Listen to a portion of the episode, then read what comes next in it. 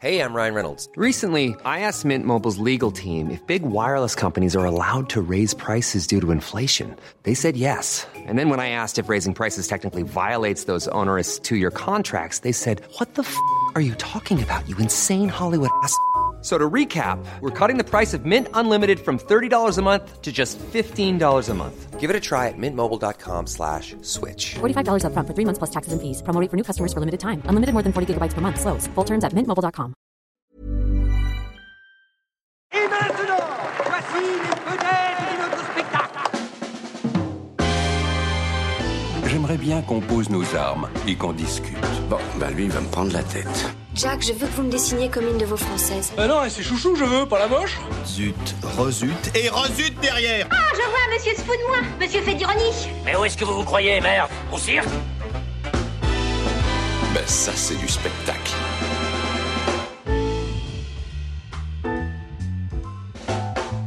Vous aimez le cinéma, nous non plus. Bonjour, bonsoir à toutes et à tous. Qu'est-ce qui fait un ou une grande réalisatrice auteur C'est vrai. Est-ce qu'il y a des ingrédients d'un grand film?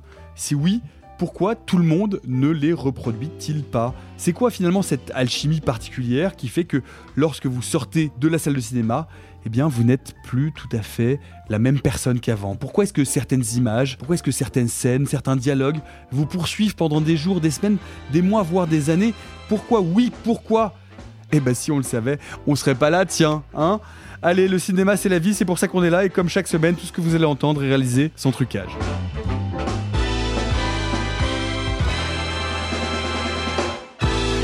Ça dépasse tout ce que j'ai pu imaginer. Bonjour, bonsoir les amis. Mais salut. Bonsoir. Salut tout le monde. Euh, c'est quoi un bon film, Alexis Euh, un film de Steven Spielberg. Oui, bon, c'était facile comme réponse. Arthur, c'est quoi un bon film? Euh, un film où on chiale. Sophie, un bon film? Un film. euh, Un film Bon, bah, un, un film qui euh, reste dans nos têtes pendant des jours et des jours et des jours et des semaines et qu'on a envie de revoir. Surtout, pour moi, c'est ça. Simona Ben, un bon film, c'est comme un bon flip. C'est quelque chose qu'on peut euh, remettre, revoir, renfiler, euh, et ça sent quand même bon. Mais c'est quoi un flip? Ah, un flip Un slip. Un flip, un slip. J'avais pas compris. Non mais non mais c'est un poète. C'est l'âge, hein, j'arrive sur ma soixantaine.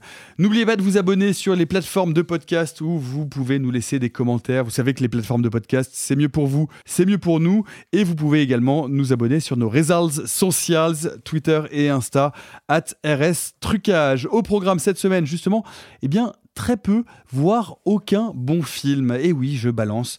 Un jeune, un vieux qui aime le même homme, mais pas pour les mêmes raisons. Bof.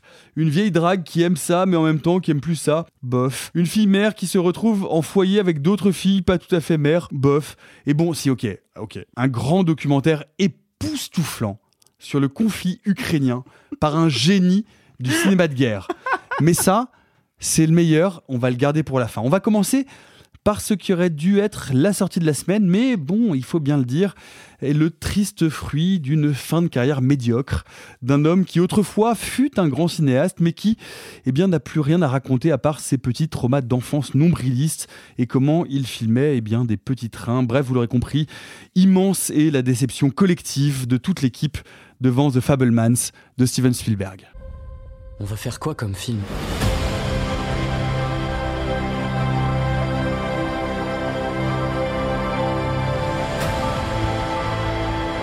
Tu déprécies tout ce qu'il fait d'un peu léger ou imaginatif.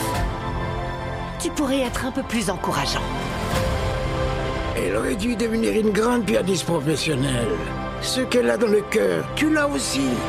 Il ne suffit pas d'aimer quelque chose, il faut aussi en prendre soin. C'est plus important que ton hobby. Arrête d'appeler ça un hobby. Maman a pris un singe. Mais pourquoi t'as pris un singe? Parce que j'avais besoin de rire. Il faut toujours que tu monopolises l'attention. Arrête de lui crier dessus Tu n'arrêtes pas de me manquer de respect Je suis quand même ta mère La famille, l'art. Ça va te déchirer en deux. Si tu arrêtes de faire des films, ta mère sera inconsolable. Je suis perdu, je sais plus quoi faire. Fais ce que ton cœur t'ordonne.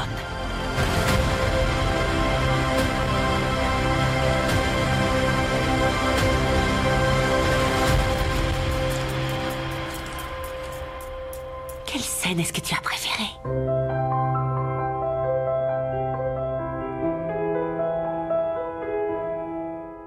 The Fablemans de Steven Spielberg. Alexis, même toi qui est pourtant vraiment, euh, bon, on peut le dire, euh, tout le monde le sait, un inconditionnel de Steven Spielberg, tu m'as dit, je, je cite de mémoire, mais tu peux, me, tu peux me rectifier, un petit film triste d'un réalisateur en panne d'inspiration qui n'a plus rien à raconter. Qu'est-ce qui s'est passé? Ah, Si les auditeurs pouvaient voir la tête d'Alexis quand t'as dit ça. Je crois qu'il je crois qu'il s'est passé que Steven Spielberg a, a fait une erreur euh, tragique, c'est de croire que so- sa petite vie de, de, de, de proto-bourgeois américain euh, pouvait nous intéresser. Allez, on arrête, on arrête de mentir. C'est Putain, un je- je chef-d'œuvre. sais pas combien de Ce t'allais film tenir. est un chef-d'œuvre. Ce film est un chef-d'œuvre absolu. C'est même un home run. Je vous ai compris Ah Eh ben c'est pas trop tôt. On peut le dire, mais vraiment, non, mais c'est- un film. On s'est souvent enthousiasmé autour de cette table pour des films. The Fablemans est vraiment un grand film. Priorité à toi, euh, Alexis. Explique-nous pourquoi. Alors, je, me permets de, de nuancer un tout petit peu euh, cette présentation, sans offense, hein, bien sûr. Euh, c'est un petit grand film. Ce qui est peut-être le truc qui me, qui me touche le plus dans le projet. C'est-à-dire que sur le papier, c'est probablement le film, entre grosses guillemets, le plus facile que Spielberg ait réalisé depuis littéralement le début de sa carrière. Pourquoi? Parce que bah, pour la première fois, The Fablemans aborde frontalement les traumatismes d'enfance que Spielberg a ré... r- Mais non mais tu vas comprendre pourquoi. C'est que je, je pense, c'est ma, conviction, c'est beaucoup plus difficile d'injecter dans des œuvres, dans des récits qui n'ont première vue rien à voir avec son histoire personnelle, des éléments de son histoire personnelle. C'est le cas dans Rencontre du troisième type, par exemple. Rencontre du troisième type, c'est un film qui raconte l'histoire, entre autres, d'un homme qui, après avoir vécu une rencontre avec les aliens, se prend d'une obsession pour un endroit précis en Amérique, une montagne en Amérique, et en fait, cette montagne, c'est l'endroit où les aliens vont se poser pour rencontrer l'humain. C'est tout simplement, c'est une cellule familiale qui explose. Oui, mais, comme, mais ah. comme dans tout Spielberg. Mais là, Oui, là, là où je t'interromps, que- je t'interromps, euh, Alexis, parce que euh, ce, ce- ce type de film, c'est de se dire, je vais raconter euh, à la fois euh, ma vie, des éléments biographiques, tout en faisant une sorte de déclaration d'amour au cinéma. C'est une sorte de topos. C'est extrêmement casse-gueule. Et pourquoi est-ce que Spielberg y arrive? C'est-à-dire, pourquoi est-ce que The Fableman, ça fonctionne alors que vraiment, il y avait tous les éléments pour se casser la tronche? Mais je pense que ça fonctionne précisément parce que le, le film intervient au bon moment dans sa filmographie. Faut rappeler que les parents de Spielberg, donc, ont divorcé quand il était gamin, mais Spielberg est resté en contact avec ses parents tout du long de sa vie. Ça a été compliqué pendant longtemps avec son père. C'est encore une fois quelque chose qu'on voit dans Rencontre du troisième type où la figure paternelle est vraiment mise en crise. C'est encore plus flagrant dans E.T. où elle est absentée, où elle est accusée premier degré d'avoir fait exploser la cellule familiale du petit Elliot, qui est donc le héros d'E.T. Mais le truc, c'est qu'il est quand même malgré tout resté en contact avec ses parents. Il s'est peu à peu réconcilié avec son père. Il a appris à faire le deuil de ce divorce. Et les parents de Spielberg ont vécu très vieux. Sa mère est morte à 97 ans et son père est mort pendant le tournage de West Side Story à l'âge de 103 ans. Donc, ce film-là, il intervient à un moment où Spielberg est littéralement déconnecté pour la première fois, tout simplement parce qu'ils ne sont plus de ce monde, de la figure parentale dont il a envie de parler. Donc, quelque part, je pense que c'est la première réussite de The Fablemans. C'est que ça fait 20 ans, Spielberg, qu'il a envie de faire ce film-là, ça fait 20 ans qu'il en parle de temps à autre, au gré de quelques interviews. Il a attendu le bon moment pour le faire, le moment où il avait suffisamment de maturité, de recul et de sagesse intellectuelle pour pouvoir aborder cette histoire. Et puis le deuxième point, c'est que la réussite du film, et parce que précisément Spielberg aborde frontalement cette période de sa vie pour la toute première fois, il parle littéralement de sa famille. C'est de l'autofiction, c'est pas un biopic, c'est pas de l'autobiographie, c'est de l'autofiction. Bien sûr, c'est de l'autofiction. Mais parce que précisément il se prête à l'exercice de l'autofiction avec cette radicalité-là pour la première fois de sa vie, et ben en fait, Spielberg est capable de faire le point sur cette vie-là, en fait. C'est-à-dire que c'est pas une œuvre qui est agitée par des tourments existentiels. Non, c'est une œuvre qui est la conclusion d'un travail de thérapie qui est en grande partie passé par la réalisation de ses films précédents et qui du coup fait que maintenant Spielberg est en paix avec ses tourments et parce qu'il est en paix avec ses tourments, il peut enfin les livrer frontalement aux spectateurs. Et- Est-ce qu'il n'y a pas, Alexis, quelque chose de terrible, de triste, de se dire que ce film ne peut arriver qu'après la mort de ses parents, que ses parents n'aient pas pu voir ce film, que ce film Ah ne bah, soit pas une confrontation c'est- triste dans l'absolu. Je ne sais pas, hein, c'est une Non, question mais que je te pose euh, très, triste, très naïve. C'est triste dans l'absolu, et en même temps, j'ai envie de dire, c'est terriblement humain. Parce que je pense qu'on est tous confrontés à ce problème-là. On est tous confrontés à ce problème. Il y a un moment où la figure parentale cesse d'exister, et où d'un seul coup, eh ben parce qu'elle n'est plus là, parce qu'on n'y est plus confronté, eh ben elle est remise en question. Elle est, elle- ou plus précisément, elle est simplement questionner, problématiser qui étaient mes parents, qui étaient les êtres humains que je considérais, que j'appelais mes parents. C'est la première question, le premier questionnement intime de euh, The Fablemans. Mais encore une fois, c'est triste effectivement si on se place de ce point de vue-là et qu'on se dit quand même Spielberg, c'est un adulte, c'est le cinéaste le plus puissant d'Hollywood. Il a fallu attendre que ses parents disparaissent pour qu'enfin il ait le cran de parler d'eux. C'est effectivement triste. Et en même temps, on peut se dire que justement, il parle d'eux parce qu'il est en paix avec ce que ses parents ont involontairement fait subir à leurs enfants et en particulier au petit Steven. Et puis, et puis euh, Arthur. non, juste pour rebondir, je vais redonner la parole à Alexis parce que je suis curieux, je trouve que c'est Alexis qui en, qui en parle le mieux là-dessus. Est-ce que c'est justement parce qu'il avait peur de raconter l'histoire de ses parents devant ses parents qui auraient pu voir le film qu'il l'a attendu ce moment-là? Est-ce que c'est pour leur rendre hommage? Est-ce qu'il n'y a pas aussi quelque chose à épuiser là-dedans? Mais c'est peut-être c'est peut-être les deux à la fois. Euh, je- je- J'en parlerai ultérieurement euh, de ça, mais Spielberg est un cinéaste très paradoxal. Il y a beaucoup de paradoxes chez Spielberg, à commencer justement par la question de la famille, qui est dans certains films considéré comme un idéal, comme le, le- havre de paix absolu, mais auquel on ne peut pas accéder, puisque précisément c'est un idéal, c'est une utopie, et qui dans d'autres films va être montré comme quelque chose qui a une existence bien concrète, et qui, parce qu'elle a une existence concrète, est source de souffrance, de violence et de traumatisme. Donc la famille chez Spielberg est une notion impossible quelque part. Il y a, y a- il y a quelque chose d'insolvable dans la famille. Et je pense que dans ce film-là, il y a la double démarche, encore une fois paradoxale. C'est qu'à la fois il rend hommage à ses parents, il célèbre ses parents, et en même temps, il est tout à fait conscient des erreurs que ses parents ont fait et de tout ce que le- la dislocation du couple parental a causé comme traumatisme chez lui et chez ses sœurs aussi. Simon. Mais moi, je suis pas convaincu qu'il soit très intéressant, déjà parce qu'on ne peut pas y répondre, de creuser la question de est-ce que c'est triste d'avoir procédé ainsi Non, mais Et- on ah, peut non, mais- hypo- hypothéquer dessus. Oui, bien sûr. Non, mais, non, mais et sur- comme en plus on ne peut pas le trancher, mais surtout, moi je dirais, là où il y a quelque chose qui m'apparaît d'absolument logique, sinon naturel dans sa démarche, c'est qu'on ne peut, ou en tout cas pour beaucoup d'êtres humains, on ne peut transformer les nôtres, nos, nos proches, notre famille, euh, nos amis, nos amants, nos époux, nos femmes, notre famille, en fiction que quand ils cessent d'être une réalité. Il les traite comme objet de fiction et C'est très discutable, ça, Simon. Excuse-moi, il y a plein de gens qui utilisent euh, des gens qui sont encore en vie, qui les mettent en fiction. Euh, ça, ça existe depuis. euh, Eh ben non, de justement, ils les mettent en auto-fiction. Non, non. Or, je pense, attends, or, je pense que le geste que fait Spielberg est encore une nuance. C'est pas exactement de l'autofiction. Il y a un vrai élan romanesque. Et moi, je voudrais juste dire à, ceux qui nous écoutent, euh, ne vous inquiétez pas, vous n'allez pas assister à la psychanalyse de Steven Spielberg. Si vous voulez le prendre comme tel, si vous voulez travailler ça et travailler ce motif par rapport à son œuvre, vous le pouvez. Il y a matière à faire. Mais non, vous allez voir une véritable œuvre de fiction avec des personnages, avec des enjeux, avec une trajectoire. C'est ce qui fonde d'abord la beauté et la force du film. Et je pense qu'il faut d'abord l'appréhender par ce biais-là. Et si on l'appréhende comme ça, qu'est-ce que ça nous dit? Déjà, on voit des choses qu'on n'a jamais vues chez Spielberg avant. Il y a un rapport au spectaculaire, au spectaculaire de l'intime et de l'émotion qui a toujours existé dans son cinéma.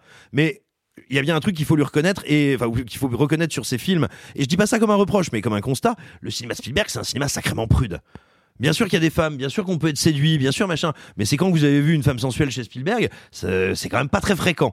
La manière dont il met en scène le personnage, pas très fréquent, je te dis pas absent. Oui, il y, a- y dont- une- il y a une exception notable. euh, Laquelle? Oui.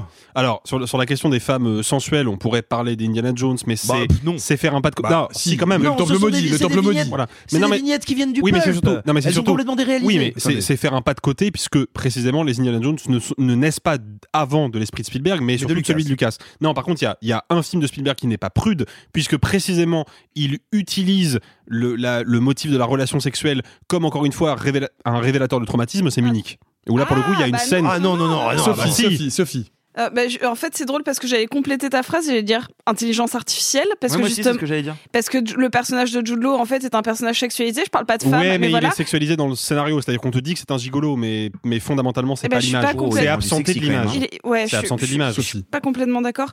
Euh, c'est c'est rigolo ce que disait Simon. Je, je suis, je vais le dire tout de suite. Je suis celle qui a le moins aimé le film ici parce que j'ai plein de remarques. Mais par contre, ce qu'a dit Simon sur le film, c'est ce que j'aime. C'est cette espèce de euh, euh, de, de fantasme familial, c'est quelque chose d'extrêmement romanesque, quelque chose où on va aller chercher le, le sublime, la scène sublime. Moi, le personnage de la mère est, un personnage. Michelle Williams, incroyable. C'est ça. Incroyable. Michelle Ah. Williams, il faut se souvenir que c'est pas une grande actrice. C'est Halloween je suis H20. pas- ah, alors- Non, mais je veux dire, elle- c'est pas- non mais Oh, j'exagère non plus. Non, mais je veux mais dire, en fait- il- il- elle, elle a là un rôle. Alors, en, fait, c'est un débat que j'ai eu avec euh, avec Alexia en sortant, parce qu'il m'a dit oui, euh, mais euh, les comédiens dans ce film, et je suis en mode oui, mais alors Paul Dano, Michel Williams et Spielberg, en fait, il y a un moment où tu ne félicites pas un grand mathématicien d'avoir réussi à faire une division. Euh, Il y a un moment où tu ne, tu ne félicites pas Spielberg d'avoir dirigé à la perfection comme tout le reste de son cast, de tout le reste de sa carrière, deux acteurs qui sont des Rolls-Royce. Et Michelle Williams, depuis Manchester by the Sea, on n'a plus de doute sur le fait que ce soit une, une, une actrice qui sait utiliser ses tripes et sa finesse en même temps. On est vraiment sur, un, sur quelque chose d'assez subtil. En fait, tout ce dont as parlé, Simon, me passionne. Euh, toute cette fresque familiale, je la trouve euh, sublime. Et euh, comme on a beaucoup parlé, Alexis, on est euh, sur. on- en fait, on comprend tout, toutes les références familiales du cinéma de Spielberg et tout son rapport torturé à l'enfant, à la solitude de l'enfance. Et ça, je voudrais le garder. Moi, je suis beaucoup moins séduite par. euh, je me présente comme un petit geeky boy qui adore les caméras. Je trouve que ça alourdit le film. Alors, je, on reste avec toi, Sophie, parce que c'est intéressant. The Fablemans n'est pas un film euh, que l'on peut aller voir uniquement en se disant euh, on va relire le cinéma de Spielberg à travers ce Non. film familial. C'est un film qui tient, c'est un stand-alone qui tient tout seul également parce que c'est ce personnage féminin central qui est absolument merveilleux et magnifique et extrêmement atypique malgré tout et le personnage de, euh, de Gabriel Labelle Ouais. qui joue le jeune Spielberg et qui parle. Enfin, je veux dire, en fait, c'est un film qui a, comme tout, ah, il me semble, beaucoup de grands films, beaucoup de niveaux de lecture dans lesquels on peut se plonger, s'insérer et passer ce film et le voir euh, dans, ces différentes, dans différentes strates, en fait. Je sais pas ce que tu en penses. Alors, oui et non. C'est-à-dire que malgré tout, je le trouve extrêmement accessible et je, je le trouve pas qu'il y ait tant de, de niveau de lecture, je veux dire en termes de profondeur, que de, de pistes de projection de la part du spectateur. Je pense pas que le film aille euh, être un grand révélateur. Je pense pas que c'est le film que j'ai vu sur la famille où je me suis dit, ouais, j'avais jamais pensé que la cellule familiale pouvait être représentée de cette manière-là. C'est pas ce que je me dis. Par contre, Mais parce je- que tu peux pas nier que ce film-là parle de Spielberg. C'est-à-dire que c'est pas juste un film sur la famille, c'est un film sur sa famille et que Spielberg est ce personnage public qui va parler de lui et qui va parler de Oui, mais lui à à la travers limite, ce c'est ça qui m'intéresse le moins, tu vois. Peut-être.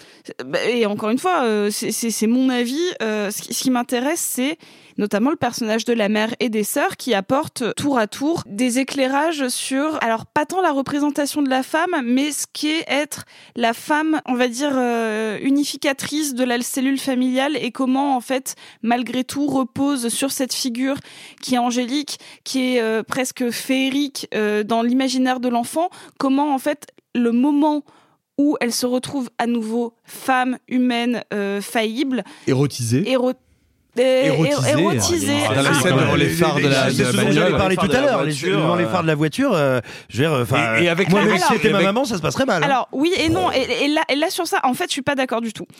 Je, je la trouve pas du tout érotisée dedans. Je trouve qu'elle a un corps féminin qu'on voit, mais à ce moment-là dans le film, il y a une bascule. C'est-à-dire qu'au moment où la scène se passe, elle n'est pas érotisée. Son corps est presque angélique. Il n'est pas sexualisé, il est juste découvert. Mais c'est quand il regarde le film sur sa pellicule, à ce moment-là, quand il voit que sa mère peut avoir euh, des, des désirs humains, sexuels, là, la caméra montre un petit peu plus le côté sexuel, les seins, etc. Mais pour moi, la première scène, on est plus on, pourrait, on pourrait voir un Botticelli. Je suis désolée, un Botticelli, pour moi, c'est pas sexuel, c'est genre de l'ordre du divin, quoi. On va, on va poursuivre et on va passer une grande partie de, ce, de ce podcast sur ce film parce qu'il y a beaucoup à en dire. Par ailleurs, les autres sorties euh, sont certainement moins intéressantes ou en tout cas euh, moins sujettes euh, à discussion. Arthur, qu'est-ce qui t'a séduit? Qu'est-ce qui fait que pour toi, ce film est au-dessus de la mêlée et pas juste un bon film, mais un excellent film Qu'est-ce que tu retiens? Euh, moi, ce que je retiens, c'est que j'avais lu beaucoup de critiques américaines à l'époque qui parlaient de film somme, et donc, moi, c'est un terme qui me fait un peu peur. Mais justement, de la même manière que Simon disait tout à l'heure que c'est pas un film qui est une psychothérapie, euh, j'avais peur de, de voir un film qui serait juste un condensé de toutes les références et de tous les thèmes abordés par Spielberg. Donc, pour contrer ça, j'ai rattrapé tous les Spielberg qui m'en manquaient. Et il m'en manquait une grosse quinzaine. Et je suis content de les avoir rattrapés parce que de un, bah, il y a quand même beaucoup de chefs-d'œuvre. C'est-à-dire que tu as vu 15 films dans les De- 10 derniers non, jours. non, depuis, euh, en vrai, depuis un mois et demi. Euh, J'en ai rattrapé au- quand je pouvais. Ça va, bon ratio. Bon ouais, ratio. ça va, ça Ouais, va. c'est. Et il y avait beaucoup de chefs-d'œuvre et des films un peu moins intéressants, mais effectivement, il y a des références très précises, mais vraiment très précises. hein. De la mère qui peut retomber amoureuse dans euh, Attrape-moi si tu peux, enfin, vraiment des trucs très précis, et même des citations même dans des scènes, mais effectivement, je crois que c'est pas ça qui me fascine le plus. Je crois que ce qui me fascine le plus, c'est effectivement la découverte de l'amour du cinéma par un gosse, et effectivement une cellule familiale en crise et un triangle amoureux d'un point de vue d'un gamin. Et moi, c'est des thèmes qui me parlent et qui me touchent beaucoup. Et on a parlé de Michelle Williams à raison.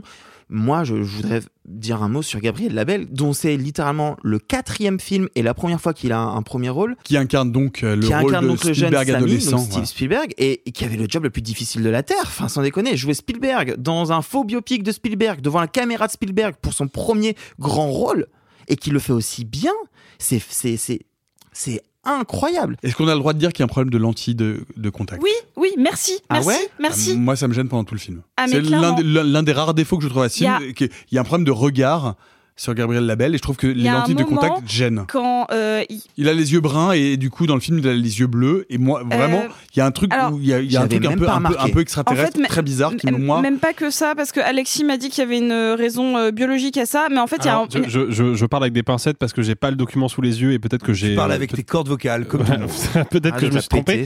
Mais j'ai cru lire plusieurs fois que Spielberg est né avec les yeux bleus et que après, comme ça arrive euh, avec certains êtres humains, la couleur de ses yeux a changé. Mais à Ce un qui moment. explique les lentilles de Ouais, mais à un moment, on voit les, lunettes, Je suis les, d'accord, les elles se lentilles voient, dans hein. un Ah plan. il, a un regard très étrange et moi moi il y a vraiment ça, a été un, un élément de d'étrangeté de bizarrerie qui qui m'a vraiment mis de temps en temps qui a, fa- qui a cassé ce, feu- Il y, a une- bah, il y a notamment une scène où euh, petit Spielberg fait le montage de son voyage d'école et où il y a vraiment un plan de profil où on voit le tour de la lentille et la, la lésion. et- et- Vous chipotez beaucoup, non? Bref. non, mais c'est. Non, pas. non, non, mais il y a, y un truc dans les tranchées du regard il y a un truc Bah, clairement dans les si tranchées vous voulez, il y a, Bref, il peu y a un truc dans, dans le regard qui peut vous gêner. mais, moi, mais ce que j'en mineur, retiens, c'est une importe, douceur. c'est mineur c'est mineur Moi, j'y retiens une douceur. J'y vois parce qu'on a beaucoup parlé des parents, mais il y a aussi la découverte de son propre corps, de la sexualité, Hmm. de la relation avec autrui, de de comment justement le cinéma ça peut embellir la réalité ou pas, le rapport qu'il a avec sa brute au lycée. Et enfin, et Gabriel Labelle, il est incroyable de A à Z. C'est un remarquable acteur. Répond du coup à la- qu'est- qu'est-ce qui fait pour toi que ce film-là est pas juste un bon film, mais un film exceptionnel? Est-ce qu'il y a quelque chose qui t'accroche, un moment, quelque chose qui tient au film en entier, une scène, une interprétation qui, qui fait que tu dis ce film est au-dessus de la moyenne et un excellent film de Spielberg, peut-être un des meilleurs films de Spielberg. Bah moi c'est plein de petits moments. Beaucoup de scènes avec Seth Rogen, beaucoup de scènes avec le faux oncle qui est dans le euh, triangle amoureux parental qui moi je trouve apporte une profondeur au, au personnage des parents assez euh, assez déconcertante. Le père qui est Seth même- Rogen qui est très inattendu bah à cette ouais, place-là parce et dans ce rôle-là. rôle pas vraiment que dramatique et en même temps il y a une beauté dans le regard quand il regarde la mère jouée par Michelle Williams il y a une beauté dans ce qui se dégage là-dedans que moi je trouve fou Euh, le père joué par Boldano qui est un père absent qui se laisse euh, déborder de toute barre moi il me touche à tous les moments du film. En fait, c'est en fait c'est c'est tous ces petits instants de vie qui m'atteignent et entremêler vraiment cette découverte du cinéma. Alors, cette vais- découverte du cinéma et de l'amour du cinéma. Je Moi, vais c'est ça qui la question. plus. La scène qui te fait pleurer, c'est laquelle? Ah bah. Franchement, il y en a au moins 7 ou 8. Ah ouais, mais il y en a une. Une. euh, Une, Arthur. Tu pensais à laquelle, toi? Bah, l'annonce du divorce. Ouais. Pas plus. Ah non? Euh, Moi, pas plus que la scène où il, a, où il regarde le rétroprojecteur dans ses mains, pas plus que Ah la ouais? scène devant les phares, moi j'ai Ouais, pleuré. Je, je suis, un- je- je suis d'accord avec Arthur, mais je crois que la, alors, moi, c'est pas une scène qui me fait, euh, qui me fait particulièrement pleurer. Il y, a- plusieurs moments dans le film où j'ai vraiment été euh, ému aux larmes. Déjà, enfin, je, je, fais juste petit aparté, mais faut comprendre que quand on est, quand on est vraiment connaisseur du cinéma de Spielberg, ce film-là a de toute façon un impact, je pense, supérieur et intime, qui est que moi, la première fois que j'ai vu le film, c'était il y a quand même plusieurs mois. Je l'ai vu, j'ai vu la première projo presse en France de The Fablemans parce que je voulais absolument le voir. Donc je me suis rué sur la première projo qui est tombée. Comment Et- tu te la pètes? Un peu, ouais. Mais oui, un peu, oui. Bah ok, ok. Bon, alors, la scène, la c'est scène, bon, c'est dit. Moi, c'est c'est pas tant fondamentalement je, la- le moment qui me fait mais vraiment fondre en larmes devant le film, c'est le dernier plan du film. Je ne dirais pas ce que c'est. Ah ouais? Mais le dernier plan, le, le dernier Ah, plan me, me termine. Moi, il mais, m'a fait mais rire. vraiment. Pas mais, parce, mais parce que en fait, pour moi, dans ce plan-là, il est tellement imbibé d'insouciance et de vigueur créative. Moi, déjà, de une, j'ai le sentiment tout le long du film que Spielberg me tape dans le dos en me disant que tout ce que je me suis acharné à essayer de décoder dans son cinéma, j'avais raison. Et ça, Mm. juste, ce geste-là, il est mais vertigineux quand Mm. on est admirateur d'un cinéaste, quoi. Quand on a l'impression que le cinéaste s'adresse à toi et te dit, bah en fait, tout ce que tu as vu dans mon cinéma, t'étais dans le vrai. Tu m'as compris et je suis en train de te montrer, tu m'as compris, mais surtout ce plan final, quoi. Ouais. L'insouciance, la simplicité, le, le- la franchise de ce plan final où il y a mais tout le geste de cinéma de Spielberg est dans ce plan final, quoi. Et que vous ça, je découvrirez sans qu'on ne vous en ça, je trouve ça mais, vertigineux. C'est drôle parce que moi, émotionnellement, moi, quoi. il m'a fait rire en salle. Et les gens riaient face à ce plan. Et, et, mais, et je il est trouve drôle. que- Il, est, il est vraiment drôle. Oui. Il est, t'as raison là-dessus. Il est, cou- il est vraiment marrant. Mais moi, si tu veux, derrière le côté marrant, amusant, j'ai vu vraiment le, le- le- la quintessence de son geste de cinéma et de d'où vient ce geste de On cinéma. peut pas en parler, donc on va arrêter. Oui, bien sûr, bien sûr. le, le dévoiler. Simon, quel est, euh, quel est le- l'endroit, le, moment du film qui te fait dire que L'endroit, c'est juste sous le pelvis. Mais euh, non, le, le, le moment du film, bah, il faut bien comprendre que euh, The Fablemans, pour moi, arrive à un moment où je n'en peux plus. Vraiment, de la petite ritournelle euh, tristounette de ces cinéastes qui ont passé 50 ans, qui ont la prostate qui gratte et Ouais, qui sont là. Je vais ça. vous parler de ma jeunesse Et de mon amour du cinéma. dans les films parce que euh, tout devient numérique, il y a les plateformes et ça m'angoisse. Ah, on me murmure Kenneth Branagh dans l'oreillette. Kenak Braguette, euh, mais, mais tous, mais même les très bons, Paul Thomas Anderson. Mais même d'une certaine manière, Damien Chazelle. Hein, en Non, fait. mais Damien Chazelle, Damien évidemment. Chazelle. Merci. Mais évidemment, mais attends, mais évidemment. attends, tous. C'est pas tant que ça donne de mauvais films, mais même attends, Once Upon a Time in Hollywood de Tarantino. Et ah bah si, Ah bah c'est si. des premiers. si, si, bien sûr. Ah, C'est si, bah, entièrement d'accord Ok, avec Simon. ok, ok. Mais c'est bien sûr un chef-d'œuvre. Mais attention, Ok. c'est pas tant que ça donne de mauvais films, c'est que je n'en peux plus de Du cette geste. espèce de, de réflexe de boomer qui a même pas le panache de dire je suis un boomer, qui dit regardez, c'est pas tant que c'était mieux avant, c'est que c'était beau. Et là, ce qui est canon, c'est que Spielberg ne fait pas ça. Il est pas là pour nous faire un précis d'histoire du cinéma, pour nous dire pour moi le cinéma c'est ça, c'est comme ça que j'ai appris.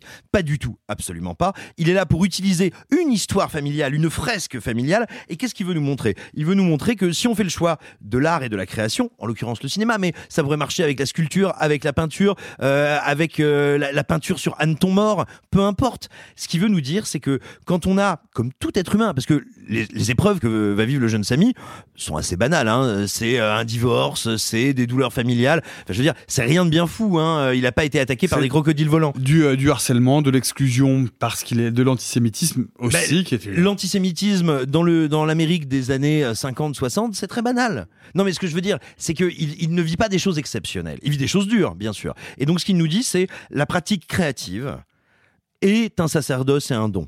Elle peut permettre de transcender, elle peut permettre de transformer, mais elle va aussi me révéler des choses que je ne voulais peut-être pas voir. Elle va me retrancher de mes semblables, de mes pères et du commun des autres, et pas d'un- d'une manière doloriste à la Chazelle qui dit pour te donner à ton art, tu dois avoir mal. Mais elle te dit en devenant créateur, tu vas devenir autre chose, tu vas t'absenter à toi-même pour trouver une autre présence et tu vas rentrer dans une autre forme de sens. Et donc ça m'amène, moi, au passage qui me passionne. Là, je vais pouvoir me permettre de le spoiler parce que c'est la première scène du film. Les parents du jeune Sam l'emmènent voir le plus grand chapiteau du monde de Cécile B 2000. Et il y a une séquence qui va à la fois fasciner et terroriser ce tout petit garçon. Et on- il est plus jeune qu'il ne sera dans la majorité euh, du récit. hein. Il est tout petit, il doit avoir eu 9-10 ans à ce moment-là. En moins que ça, moins Ouais, que ça. j'allais dire Six moins, ans, ouais. six Six ans, voilà, Bah, ans. Bref, c'est un tout petit garçon, quoi. Et il est sidéré, alors que le premier plan nous le montre écartelé entre ses deux parents. Déjà, il est sidéré par cette image d'un accident ferroviaire, d'un carambolage ferroviaire. C'est quoi ce carambolage ferroviaire? Ce sont des personnages dans une voiture écrasés entre deux trains.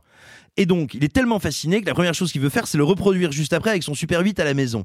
Il se trouve que des décennies plus tard, le vrai Spielberg va demander à un jeune prodige, Gigi Abrahams, de restaurer ses films familiaux en Super 8. Gigi Abrahams, il va voir ça, ça va le fasciner, il a la culture cinématographique pour comprendre d'où vient ce carambolage, et quand il va faire Super 8, eh ben, il va refaire ce carambolage de train et des millions de spectateurs vont ainsi le recevoir, le redécouvrir. Et donc, ce que nous dit Spielberg, c'est en fait le cinéma. C'est pas seulement de la magie, c'est plus que de la magie, c'est de l'alchimie. C'est transfigurer ce qu'on reçoit, les douleurs qu'on reçoit, les bonheurs qu'on arpente et en faire autre chose, quitte à s'absenter de l'humanité. Et ça, ça, c'est passionnant. Et ce qui est passionnant, c'est c'est que ce qui est passionnant, c'est quand, quand vous nous entendez parler de tout ça, vous pouvez penser que tout ça est assez théorique ou que tout ça est assez extérieur. Or, ce qui est, à mon sens, merveilleux dans The Fablemans, euh, ce que tu viens de dire sur l'importance du cinéma et de la transcription de la fiction sur de la pellicule, c'est que ce film nous dit aussi que le cinéma, c'est un choix qui peut permettre de transformer la façon dont on perçoit le réel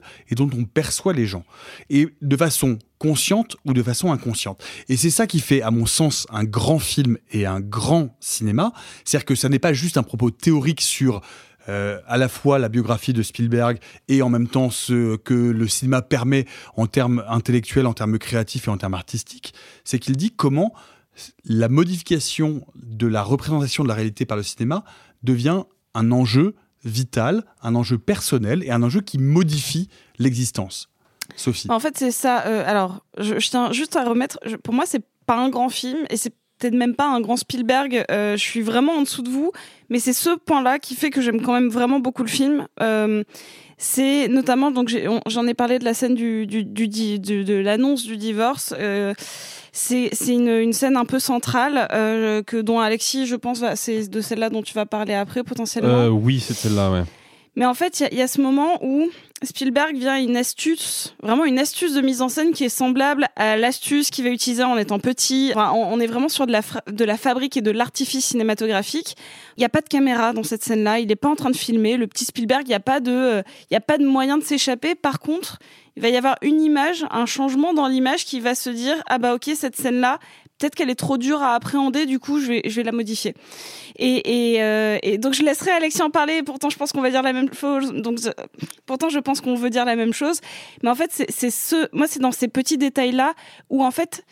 Pour moi, le film ne parle pas de l'histoire du cinéma, comme on l'a dit. hein. Ça ne parle pas même de cinéma. Ça parle de comment, enfin, de cinéma euh, dans, dans le terme historique. Pour moi, il, il vient pas, comme Damien Chazelle a pu le, se- le- le faire avec Babylone, dire euh, je vais m'inscrire dans l'histoire du cinéma. Il va dire C'est pour ça que le récit s'arrête juste avant sa vie professionnelle. bah c'est ça. Non, mais ce que je veux dire, c'est que pourquoi le film est sensible d'un point de vue familial, c'est je vais me servir à la fois de cet art pour modifier ma vision de la famille et je vais me servir de la famille pour modifier ma vision du cinéma. Bah, il y a une autre très belle scène sur ce sujet précis. C'est donc il y a un moment où il est emmené à devoir filmer un, un, un séjour euh, de- sur la plage avec euh, ses, ses, ses copains de, de, de lycée. Ses copains avec beaucoup de guillemets. Beaucoup de guillemets ce parce qu'effectivement il se copains, fait harceler. ouais. Et justement, il y a toute une séquence où en fait le film est diffusé, le film monté par le jeune Samy est diffusé, et en fait, le montage qu'il en fait va à l'encontre de ce que les harceleurs peuvent recevoir, et il va embellir la réalité, justement, il joue sur ça. Exactement ce- de ce dont j'étais en train de parler. C'est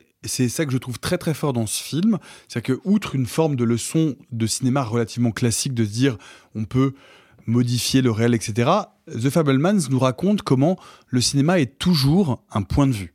Et ce point de vue est un point de vue subjectif, qu'il soit volontaire ou involontaire, il déforme une forme de réalité qui est celle à laquelle Spielberg nous confronte. Et là, je trouve qu'il y a un effet finalement de, de, de- de mise en abîme remarquable entre Spielberg, le réalisateur, qui filme son enfance, son enfance qui filme ses camarades, qui filme euh, eux-mêmes en train d'être dans ses vacances, etc.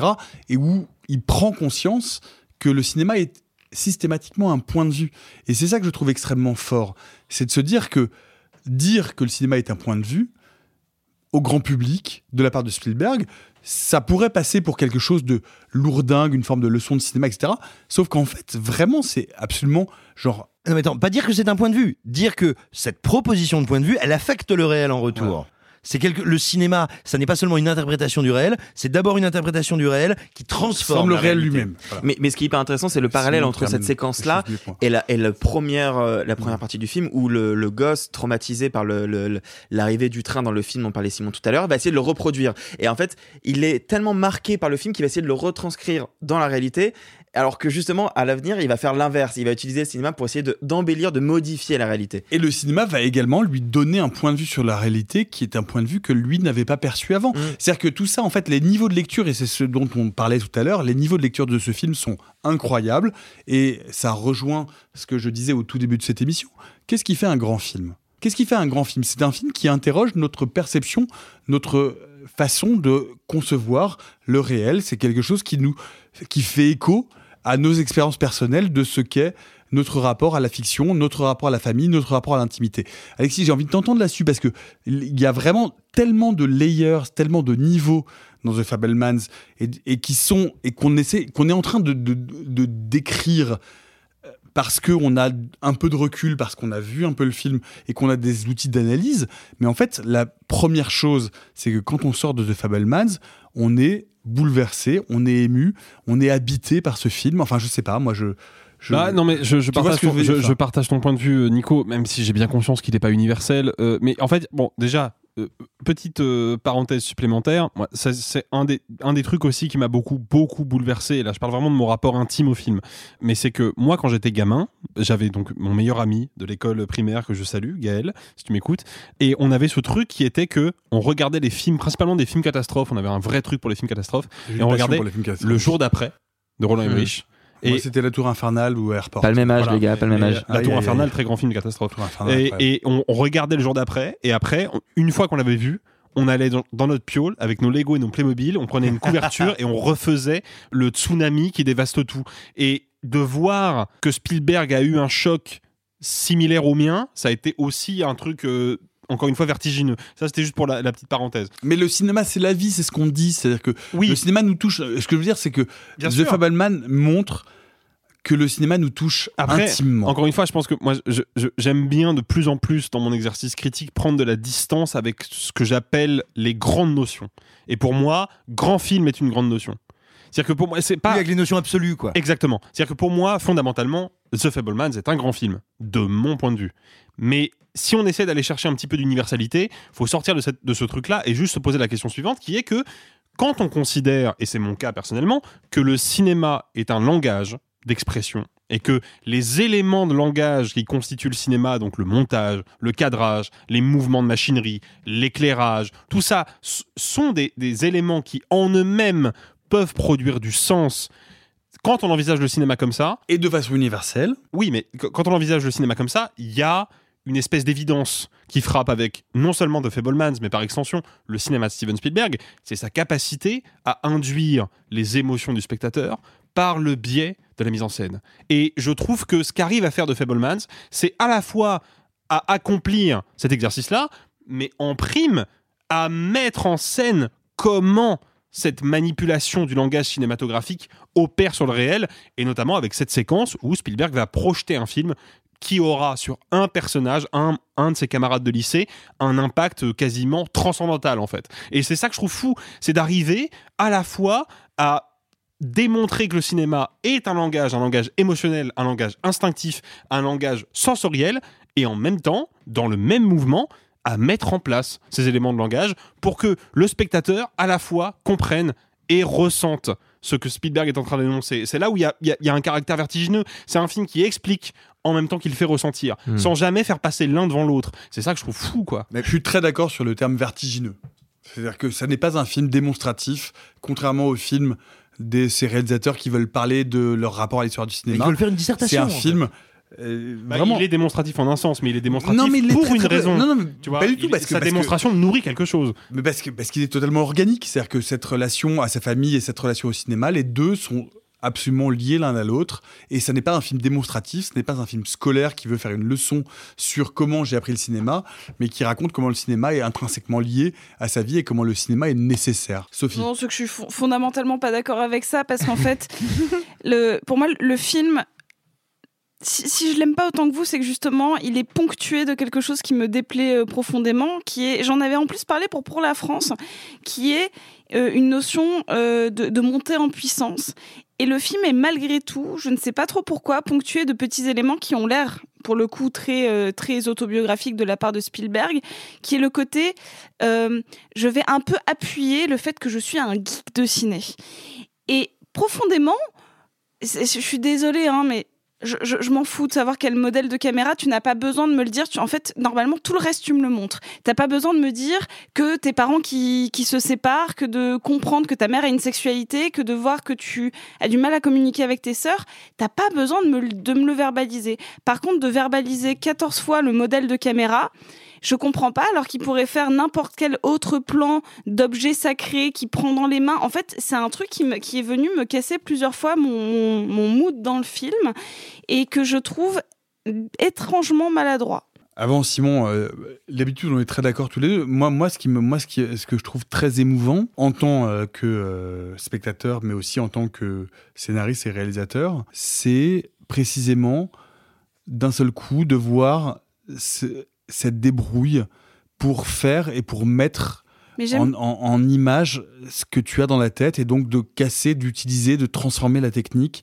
Et Mais je veux dire, les, j'ai- les- les- les trous dans la pellicule, le, le, le, le, film sur, sur, sur la alors, guerre. quand- quand- quand je trouve a- que tout ça est tellement alors, joli pareil, en fait. Parce que c'est un rêve de mots, mais qu'il y, a une- il y a une mélancolie et en même Mais- temps une volonté performative là-dedans que je trouve Mais absolument justement, hyper le belle. côté quoi. performatif me, me, me subjugue. C'est-à-dire que lui qui refait, le, qui refait la scène de train, il n'y a pas de souci. Le fait que quand il parle à son acteur et qu'il arrive tellement bien à le diriger que le mec n'arrive pas à s'arrêter à la fin de la prise. Ça, je trouve qu'on est dans du discours qui passe par l'image. Ce qui est en plus le discours de son film. Enfin, vraiment, on est dans une, dans une logique perpétuelle de, de Une genre- cohérence. Il y a une cohérence. Il y a complètement une cohérence. Par contre, cette scène de repas où euh, on est sur une tension familiale, mais à couper au couteau entre, en plus même dans la, dans la construction de la scène, de, de, du- stage, genre que le père soit dans un côté, la, mère de l'autre, qui est la grand-mère au milieu, qui est le, genre il y, a une- espèce de manque d'équilibre au sein même de de ce truc familial. Ça monte en puissance. Il est gêné. Il y a sa première copine qui est à côté, et d'un coup c'est ton père, il a une caméra comme ça, alors que la scène d'après, on voit la caméra et on voit comment il la tient. Il n'y a pas besoin de couper la, na- la narration, de monter en tension pour mettre ça. C'est ce qui m'empêche de faire que pour moi, le film est parfait ou un grand, un grand film. C'est-à-dire que quand je vois intelligence artificielle, je suis subjuguée de A à Z parce que je- pour moi, le film parle de cinéma et de la construction mentale de ce que tu projeter. En fait, pour moi, euh, Intelligence artificielle et The Fablemans, ça parle de la même chose, exactement à la virgule près. Sauf qu'on n'a pas besoin de rajouter du cinéma euh, dans le récit et surtout pour le, rendre verbeux à certains endroits pour casser un espèce de narration, une, une sorte de narration. Encore une fois, j'ai aimé le film, il y a pas de souci, j'ai pleuré ma race pendant plusieurs scènes. c'est juste que tout le monde me l'a survendu et c'est aussi pour ça que je le fais parce que tout le monde me l'a survendu. Les notes Non, des critiques sont déconnantes. Donc il y a un moment, ne pensez pas comme je l'ai pensé que ça allait être le film de ma vie parce qu'en fait, c'est juste normalement j'adore les défauts des films parce que ça, ça dit quelque chose du réalisateur et là ça devrait être le cas. N'écoutez pas trop les critiques parce que ça peut avoir un effet presque Pierre et le loup d'une certaine manière en mode je vais aller voir le plus grand film de la carrière de Spielberg. Moi, j'ai pas ce rapport à l'objet euh, à l'objet caméra. J'ai connu beaucoup de gens dont vous pour qui c'était un sujet, moi c'est pas le cas. Et en fait, du coup, ça m'a cassé dans la narration ce qui n'a jamais été le cas d'intelligence artificielle. Oui, alors moi je, comprends très bien ce que tu veux dire.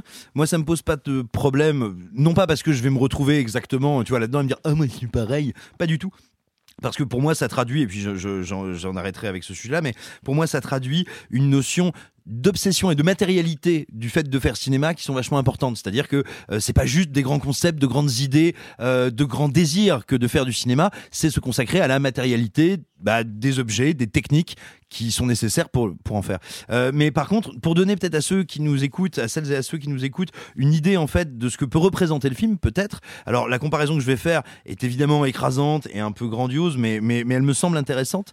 Si Euh, c'est Terrifier 2, c'est vraiment merdique. hein. non, non, non. À un moment, il y a, il y a un auteur qui s'appelle Jean-Jacques Rousseau qui va créer une révolution en littérature en écrivant les confessions. Pourquoi est-ce que c'est une révolution? Parce que tout d'un coup, il va utiliser les les outils, on va dire, de l'art sacré par excellence, de l'art noble par excellence, d'un art qui est aussi référentiel parce qu'il doit s'inscrire dans des formes et des, codifications extrêmement normées, extrêmement classiques. Il va l'utiliser pour parler de lui. À l'époque, c'est obscène, c'est malvenu, c'est déplacé, et en fait, il va inventer un genre littéraire, l'autobiographie, mais réinventer la langue en l'utilisant différemment. Et en fait, là, il se passe un truc extrêmement intéressant avec Spielberg, c'est qu'il va utiliser le genre de l'autobiographie, plein de techniques de cinéma, tant celles que lui-même a, on va dire, euh, euh, utilisées, euh, perfectionnées au fil des années, que des techniques classiques et académiques, il va les utiliser pour engendrer quelque chose d'autre, qui est tant, euh, j'ai pas envie de dire lettre d'amour au cinéma, c'est débile, qu'un hommage au médium, qu'une réflexion sur soi et une réflexion sur ce que le cinéma peut apporter dans la mise en scène de soi. Et donc, il y a, et je dis ça en détestant euh, les travaux, l'écriture de Jean-Jacques Rousseau, il y a quelque chose d'assez passionnant euh, à mettre ces deux œuvres en parallèle et à les comparer. Vraiment, je trouve que c'est euh, pas anodin et c'est assez excitant. Et effectivement, euh, The Fablemans, c'est la confession ou les confessions de, de Steven Spielberg et le prendre comme ça, je trouve que c'est extrêmement excitant. On va faire euh, un focus euh, avec toi, Alexis. Euh, Il y a un endroit, un moment, une scène qui te touche particulièrement, qui est une sorte de métonymie du film qui te semble vraiment importante et dont tu veux nous parler. Coupé C'était comment, Walter? Elle était très bien, impeccable. Qu'est-ce qu'on fait maintenant? On recommence Alexis, la scène. Bah déjà, euh, je, je dis ça là euh, dans le dans le flux de l'enregistrement. Je me suis, j'utilise euh, une un extrait de La Nuit américaine de François Truffaut pour justement les, les sections où on parle d'une scène en particulier. Et je viens de me rendre compte que c'était particulièrement à propos vis-à-vis de Spielberg puisque il a fait tourner Truffaut dans Rencontre du troisième type. Voilà. Euh, non, en fait c'est mon... C'était qui ce troisième type En fait, j'ai jamais compris dans le film. Parce que Ouais, moi non plus, moi non plus. C'est ouais. Simon, pardon. La lourdeur. Allez, la scène. C'est la version argot du troisième homme. Euh, non. pas mal. Non, mais il faut. En fait, je- j'ai un tout petit peu triché parce que je vais pas tant parler de la scène que d'un plan en particulier de la scène, mais je vais recontextualiser quand même. Sophie a commencé à en parler un peu tout à l'heure. Elle a eu la bonté de ne pas tout gâcher pour me laisser euh, l'analyse. Merci Sophie. Mais en gros, vous vous en doutez.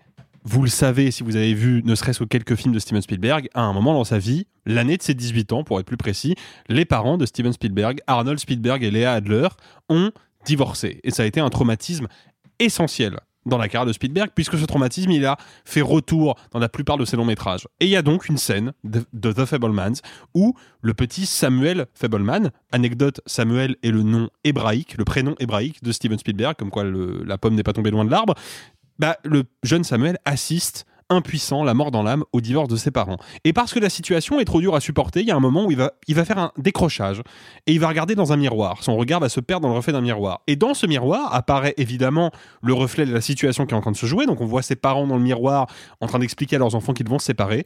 Et d'un coup apparaît dans ce reflet une projection mentale du jeune Samuel, je vais l'appeler Steven, ce sera plus facile, du jeune Steven en train de filmer le divorce de ses parents avec une caméra super vite.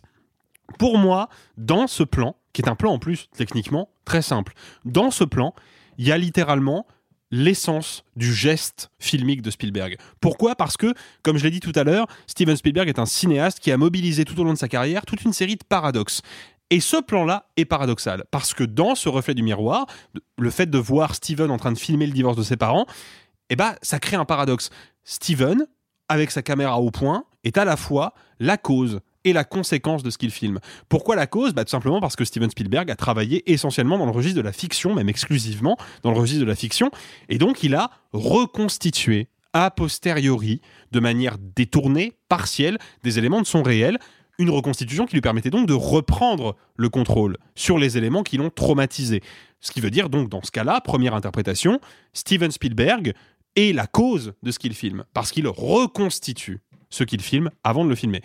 Sauf que ce qu'on voit dans le miroir, c'est pas Steven Spielberg à l'âge adulte en train de filmer un, un couple d'acteurs sur un plateau de cinéma rejouant le divorce de ses parents. Non, il filme la situation telle qu'elle est dans une démarche presque documentaire. Ce qui appelle du coup une interprétation seconde et qui est à mon sens l'interprétation la plus touchante, qui est que Spielberg dans ce cas est la conséquence de ce qu'il filme. Et sa caméra n'est pas le moteur d'une reconstitution, d'une prise de contrôle sur le réel, elle est un moyen pour lui de puiser dans le réel le carburant qui servira plus tard à la fabrication de ses films, ce qui fait donc que dans ce plan, Steven Spielberg, le geste de cinéma de Spielberg est à la fois la cause et la conséquence de son sujet.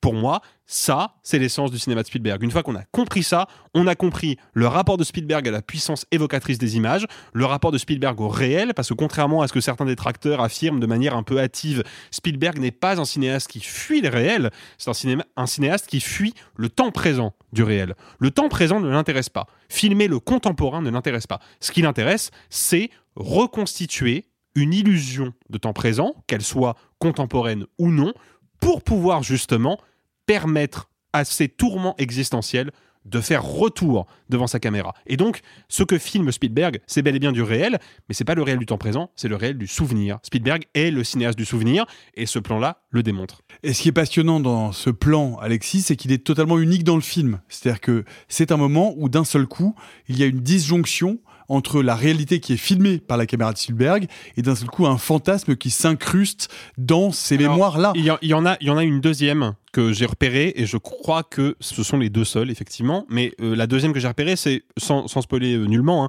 c'est le tout dernier plan, la toute dernière apparition à l'image de Paul Dano où il y a un élément onirique, euh, métaphorique, mais qui est, je trouve, beaucoup plus discret et beaucoup plus euh, sujet à caution. Alors que, alors que Là, là, pour le coup, qui est bien sujet à Voilà. caution aussi. Parce Mais- que là, on est dans une scène réelle Mais et là, où, on est vraiment effectivement, d'un seul, seul coup, coup. on se demande s'il est vraiment en train de le filmer ou et a- on se rend compte que c'est vraiment oui, un pur élément C'est- onirique.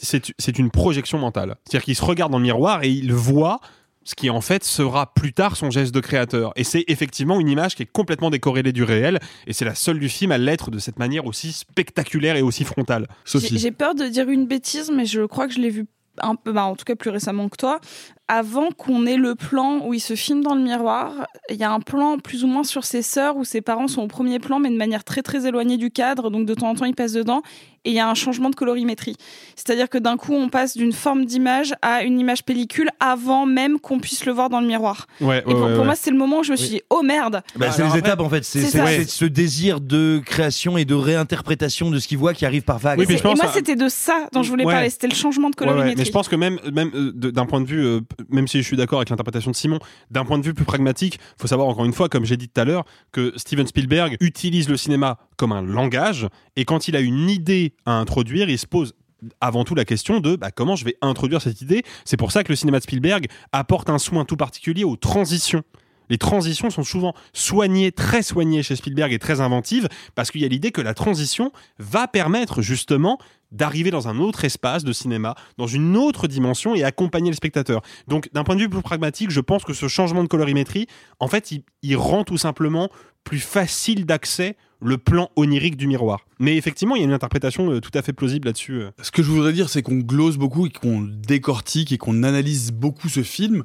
Euh, ce film se voit et absolument filmé et diffusé pour être pris au premier degré. C'est précisément, euh, je posais la question, et pas par hasard, au tout début de ce podcast, de ce qui fait un bon film, c'est que ce film vous habite, que si vous avez des outils, des instruments, ou si vous n'en avez pas, il va vous poser des questions, il va continuer à se développer à l'intérieur de votre mémoire et vous rappeler des moments, vous rappeler des instants et vous permettre de construire. Et quand vous avez effectivement un petit appareil critique, vous permettre de voir à quel point il fait écho au reste de la filmographie euh, de, Spielberg. Et je pense que c'est ça qui fait que ce film-là est un, à mon sens, un grand film. Simon, tu voulais en dire un mot? Mais peut-être tout simplement dire, répéter et asséner avec une violence impitoyable euh, que c'est un grand mélodrame, c'est une superbe fresque familiale et donc voilà, c'est un espèce de mur d'émotion qui va vous rouler dessus parce que parfois les murs roulent avant d'être une mise en abîme, une réflexion de nerd, euh, une grande lettre d'amour au cinéma.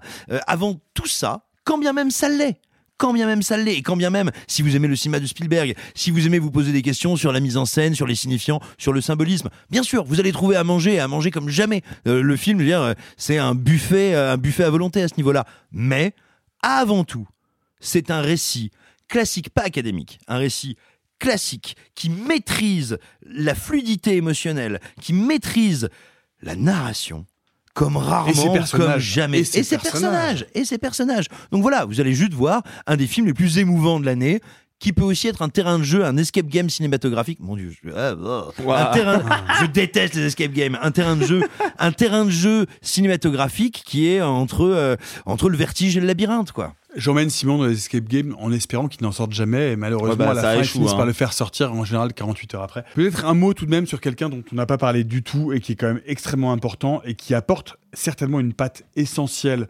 euh, au- à The Fablemans et à une partie du cinéma de Spielberg. Tony Kushner. Bien sûr. Tony Kushner, il faut en parler. Tony Kushner, Angels in America, qui a gagné le prix Pulitzer de la pièce de théâtre, qui est un, un- un auteur et un, et un dramaturge essentiel, extrêmement important et absolument bouleversant. Est-ce que, est-ce que quelqu'un veut nous en dire un mot? Parce que ça n'est pas sa première collaboration avec Spielberg. Non, c'est pas sa première. Alors, je- bon, je- j'aurais. euh, je, je vais être honnête, je n'ai pas beaucoup de, de compétences pour parler du travail de dramaturge de Tony Kushner. Par contre, c'est vrai qu'il a déjà collaboré avec Spielberg. Il a collaboré avec lui, de mémoire, arrêtez-moi si je me trompe, sur trois films avant The Fablemans, puisqu'il a scénarisé Munich, Lincoln et West Side Story. Absolument. Et c'est quand même assez intéressant de voir que déjà ce film-là est l'un des rares de la carrière de Spielberg, dont je parle de, Fable- de The Fablemans, hein, à être co-signé par Spielberg. Le scénario est coécrit par Spielberg lui-même et par Tony Kushner. Mais surtout, ce qui est intéressant, c'est que jusqu'à présent, quand Spielberg faisait appel à Kushner, c'est parce qu'il avait besoin il avait besoin de maîtriser le tragique. Il avait besoin de quelque chose de sombre, de quelque chose de torturé. Donc il allait le chercher pour Munich, qui est peut-être, je pense, le film le plus sombre que Spielberg ait jamais filmé. Il est allé le chercher pour Lincoln, qui est un film qui est quand même habité par les fantômes de, de la grande histoire américaine. Et il est allé le chercher pour West Side Story, qui est un film de prime abord beaucoup plus enjoué, beaucoup plus dansant que les deux précédents, mais qui est malgré tout quand même un film porté sur la tragédie. Je trouve ça curieux de, de le voir travailler sur un sujet qui est finalement un sujet, entre guillemets, relativement léger, parce que le film, faut le dire, se termine sur une note tout à fait positive. Sur une note de. Il y a un avenir après The Fablemans. Il n'y avait pas forcément un avenir après Munich, quoi. Euh, alors moi, A- Avant que tu parles, Simon, juste un mot. Non, mais pour rappeler ce que c'est et d'où vient euh, Kushner, Angels in America est une pièce essentielle, une pièce de théâtre qui a été adaptée, qui a été adaptée notamment euh, dans une dans une série euh, télé avec avec Meryl Streep et, Al Pacino, qui raconte euh, de manière euh, très évocatrice et un peu surréaliste les années SIDA euh, dans le New York des années 90. C'est un auteur engagé et, euh, et c'est assez surprenant ou en tout cas intéressant que euh, que Spielberg aille le chercher précisément pour raconter l'histoire de sa propre vie en fait. Alors moi je pense pas tant que ça parce que vous savez on a tendance, mais c'est un truc de critique, c'est normal, de critique ou de cinéphile, de passionné d'art, à appréhender les auteurs, qu'ils soient scénaristes ou réalisateurs, par leur thématique. Euh, il faut des fois les prendre, je pense, de manière un petit peu plus concrète. Et Kirchner, une de ses spécificités, bien sûr, il travaille le tragique et des motifs qui peuvent être euh, terribles, durs, sombres, tragiques. Mais avant tout, techniquement, qu'est-ce que c'est? C'est un scénariste qui travaille des récits à plusieurs voix, des récits choraux. Or, tous les récits de Spielberg dont tu viens de parler sont des récits qui vrai. sont très complexes parce qu'il y a de nombreux personnages qui doivent être incarnés rapidement, qui doivent amener le récit sans l'alourdir, demeurer fluide. Or, on sait que la fluidité, c'est essentiel chez Spielberg en matière de narration. C'est un des grands cinéastes de la fluidité.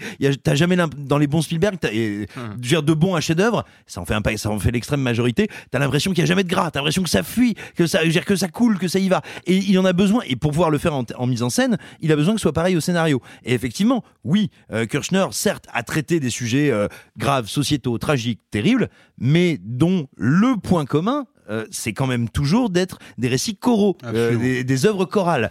Et c'est, je pense, pour ça qu'il en a besoin dans son film, parce qu'il veut rendre justice à sa mère, il veut rendre justice à son père, il veut rendre justice à l'enfant qu'il fut, il veut rendre justice à ses sœurs. Et donc, il a besoin de quelqu'un qui, on va dire, va recevoir, lui, son legs émotionnel, mais va pouvoir le structurer en matière narrative dans ce récit choral beaucoup plus complexe qu'il n'en a l'air. Et euh, l'adaptation télévisuelle d'Angels in America a été signée Mike Nichols. Allez y jeter un œil parce que c'est vraiment une pièce très très importante et un- un- une des pièces qui a été fondatrice sur la façon de représenter les années SIDA euh, à la télé et au théâtre. Euh, jeter un œil à ça, c'est vraiment passionnant. Peut-être signaler qu'elle est régulièrement reprise sur Au- toutes les scènes théâtre, partout, y compris à Paris, à Paris, et euh, qu'elle au peut se voir assez euh, facilement du coup. Et allez-y parce que c'est vraiment passionnant. Un dernier mot en deux mots parce que ça fait très longtemps qu'on parle de ce film, mais en même temps on va aller beaucoup plus vite sur le reste. Un défaut à The Fableman. Alexis, en deux mots. Euh, ouais, bon, euh, défaut entre guillemets, parce que j'ai pas envie de le critiquer pour ce qui sera normalement sa toute dernière contribution à la musique de film.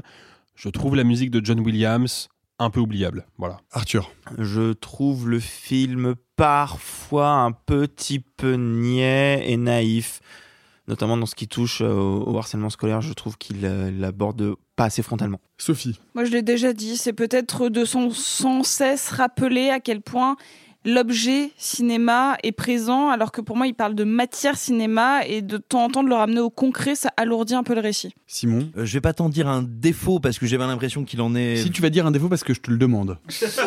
Donc tu vas m'obéir, s'il te plaît. Mais tu vas comprendre où, va ma phrase, elle va te satisfaire. Mais je vais dire ce qui me semble être pouvoir perçu comme un pouvoir être perçu comme un défaut ou en tout cas une limite du film. Euh, je l'ai déjà dit et dans ma bouche c'est un compliment. Euh, c'est un film classique.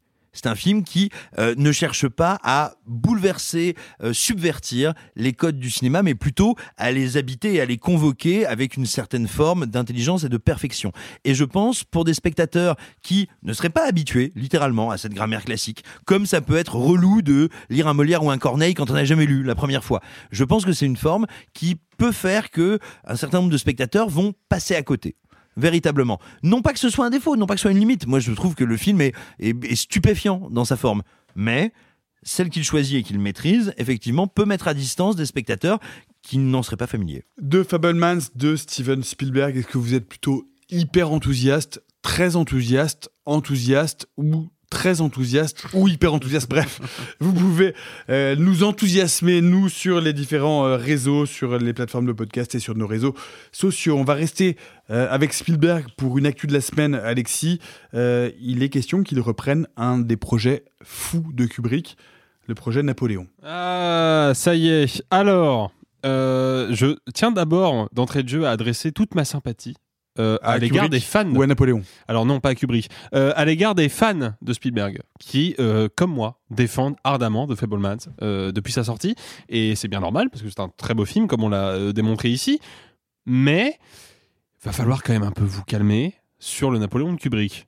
Pourquoi? Déjà, premièrement, parce que j'ai vu beaucoup de gens s'enflammer et dire Oh là là, mon Dieu, mais quelle annonce extraordinaire Spielberg va adapter le Napoléon de Kubrick en mini-série. Alors, déjà, de une, si Spielberg l'adapte en mini-série. Rappelle-nous ce que c'est le Napoléon de Kubrick, Alors, vite fait. Kubrick a eu pendant Bah, très longtemps. son pénis.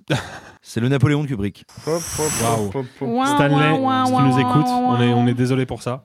Non, en vrai, non, mais euh, bref. Alors, non, mais en fait, projet. donc, le Napoléon de Kubrick, c'est un projet de long métrage extrêmement ambitieux, pour ne pas dire monumental, que Kubrick a porté pendant longtemps. Il voulait faire un biopic de Napoléon et finalement, pour des raisons à la fois économiques et aussi artistiques, parce que le projet était vraiment très difficile à mener à terme, il a fini par laisser tomber et malheureusement, sa mort prématurée pendant la post-production d'Eyes Wide Shut a fait que le projet est resté pendant longtemps définitivement Il est enterré. mort, Kubrick, pardon.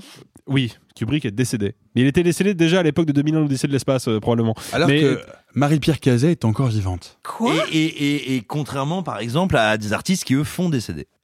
On, peut- on pourra couper ça. Alexis, continue, je t'en prie. Oh, je vais le laisser, tiens. Euh, non, mais J'aime bien.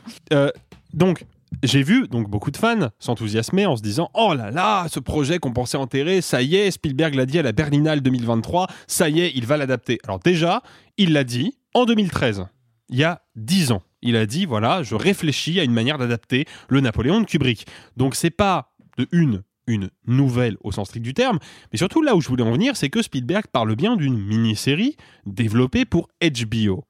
Je pense que la mini-série va avoir lieu, hein, elle va exister. C'est plus un Et projet. C'est la nouveauté, c'est qu'il y a Alors- un diffuseur et a priori le projet existe Oui, officiellement. Sauf que je le dis aux fans de Spielberg, calmez vos ardeurs, parce que jusqu'à preuve du contraire, quand Spielberg développe une série, il ne la réalise pas. Il la développe, il la produit, il travaille à son élaboration, certes, mais il ne la réalise pas. Genre les Animaniacs Alors, les Animaniacs, par exemple, Genre Band of Brothers? Band of Brothers, The Pacific, mais on pourrait rentrer aussi, faut le dire. hein, Maggie? dans- Non, toujours pas Maggie. Non, mais, Non, non. Et ajoutons que, si je puis me permettre, euh, il y a un prisme assez large quand Spielberg développe une série, c'est que c'est Terra Nova ou Band of Brothers. Et bon, le, Ouais, le gap est violent. Le Mais gap est violent, Alors, ouais. bon, déjà. Ou les Animaniacs. On faut- en parle jamais assez. il faut, des il, faut- Animaniacs. il faut rappeler quand même que peut-être la, la série télé la plus influente et la plus célèbre jamais produite par Steven Spielberg est paradoxalement l'une de celles que peu de gens savent produite par Steven Spielberg, qui est la série Urgence. Mais surtout, et ouais, mais le fait est que bah, Spielberg ne va pas la réaliser. Donc je suis obligé. En fait, j'ai- choisi de parler de cette news juste pour rappeler ça. Pour débunker les Mais non, fake mais news. Spielberg a dit qu'il allait la développer, et c'est vrai, il va la développer, il va la produire, il va travailler à son élaboration, mais il ne va pas la réaliser. Pendant longtemps, depuis 2013, le réalisateur pressenti était Kari Fukunaga, qui a réalisé récemment No Time to Die, James Bond euh, ambigu mais intéressant. Et True Detective. Et True Det- la saison 1 de True Detective, qui est un chef-d'œuvre. Mais comme il s'est pris plus ou moins un MeToo aux fesses, il y a moyen que ce soit pas lui Oh au bah. final. Donc, on ne sait pas vraiment qui va être derrière la caméra. Peut-être que Spielberg enfin va franchir le pas et réaliser une série. Et alors là, je serai le premier à être turbo excité. Le fait est que ce sera probablement pas le cas. Donc, calmez-vous. Spielberg n'a pas balancé le scoop du siècle. Il a juste confirmé un projet vieux de 10 ans. Et du coup, c'est la, la transition est parfaite puisqu'on va parler de la sortie de la semaine, qui est précisément un film de Steven Spielberg qui s'appelle The Fablemans. c'est parfait. Dont on a très peu parlé. Non, pas. Salut les campeurs et oh les cœurs Aujourd'hui, c'est le jour de la marmotte. La vache. Oh oui On va pas du tout s'en sortir. Simon, un mot, non, non, un mot sérieusement de la disparition de quelqu'un de très important dans le cinéma français, Michel Deville. Michel Deville, vous ne connaissez probablement pas ce nom, euh, déjà parce que. euh, bah, euh, non, vous ne le connaissez probablement pas parce que Bah, Michel si, moi, Deville. si, en fait. Oui, mais parce que. parce que- Deville, c'est une, une, Une ville de ville. Ouais. Et ben Eh. tu vois, j- honnêtement, moi non. Premier sur l'humour. Non, mais effectivement, mais vous ne connaissez probablement pas ce nom pour une raison toute simple, c'est que c'est un metteur en scène qui a longtemps été ridiculisé, moqué, euh, voué aux gémonies, quand bien même il a eu une carrière longue, fructueuse, extrêmement riche et passionnante. Il faut bien comprendre que Michel Deville, c'est un contemporain de la nouvelle vague, dont on peut pas décemment dire qu'il y a appartenu, ce qui fait qu'il a toujours été un peu à côté, qu'il a toujours été considéré comme trop chichiteux, trop à l'ancienne, un peu décalé, pas très intéressant, en faisant des caisses. Non, en réalité, c'est un des metteurs en scène les plus versatiles, imprévisibles imprévisible, changeant euh, qu'on ait eu euh, au XXe siècle. Il faut absolument le revisiter. Il sera passé euh, par du thriller, du polar, de la comédie, du, un cinéma de l'absurde. Véritablement, voilà, il faut regarder un de ses premiers films, sinon son premier long métrage, Dossier 51, qui est extrêmement intéressant. Il faut voir un film comme Péril en la demeure, qui revisite, réinvente, repense, on va dire le thriller érotique avec Anémone. Je ne déconne pas, mais qui est absolument incroyable. Il faut voir le Paltoquet, qui est un petit peu euh, Dogville, qui aurait envie de faire des blagues avec Claude Pieplu et euh, les fesses de Fanny Ardant. Je ne plaisante toujours pas. Euh, et enfin, il faut voir un, un autre film, moi, qui me tient particulièrement à cœur, dans lequel il y a euh, Jean-Pierre Cassel, le père de Vincent. Où sont mes couilles, Cassel?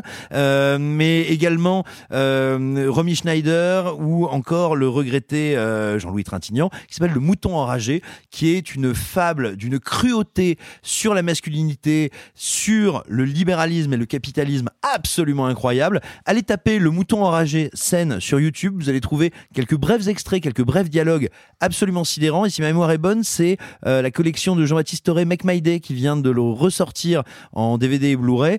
Euh, il me semble bien que c'est eux. Et c'est Je crois, un, ouais. c'est un film qui est absolument incroyable, totalement surréaliste. Bref, Deville, c'est un réalisateur oublié, dont c'est paradoxal et en même temps, je trouve ça assez joli. On commence à se rappeler du fait de sa mort.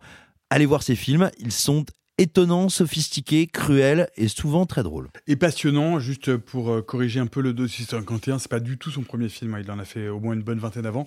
Ah oui, donc oui, c'est pas le premier, pas du tout du premier. On- il a été connu notamment euh, la lectrice avec euh, Miu Miu qui a Bien fait, sûr. euh, un certain, qui a eu un certain succès euh, à la fin des années 80.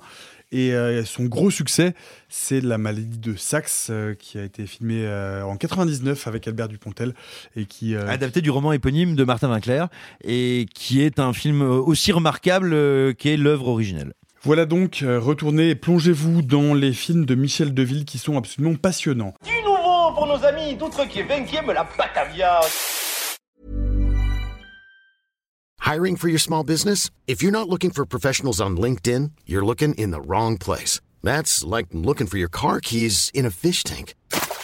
LinkedIn helps you hire professionals you can't find anywhere else, even those who aren't actively searching for a new job but might be open to the perfect role. In a given month, over 70% of LinkedIn users don't even visit other leading job sites. So start looking in the right place. With LinkedIn, you can hire professionals like a professional. Post your free job on linkedin.com/people slash people today.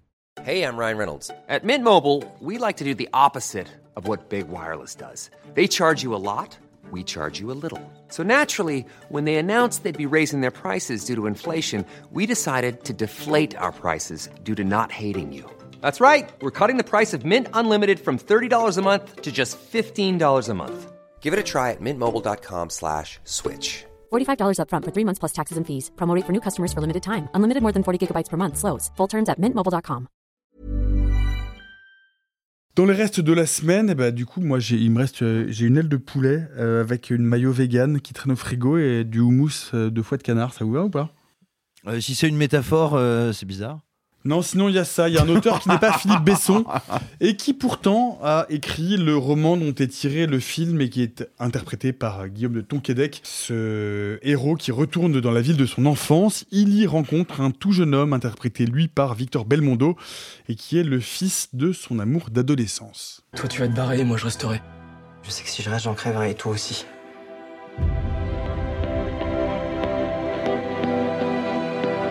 La seule fois où il s'illuminait, c'est quand vous passiez à la télé. C'était qui pour vous?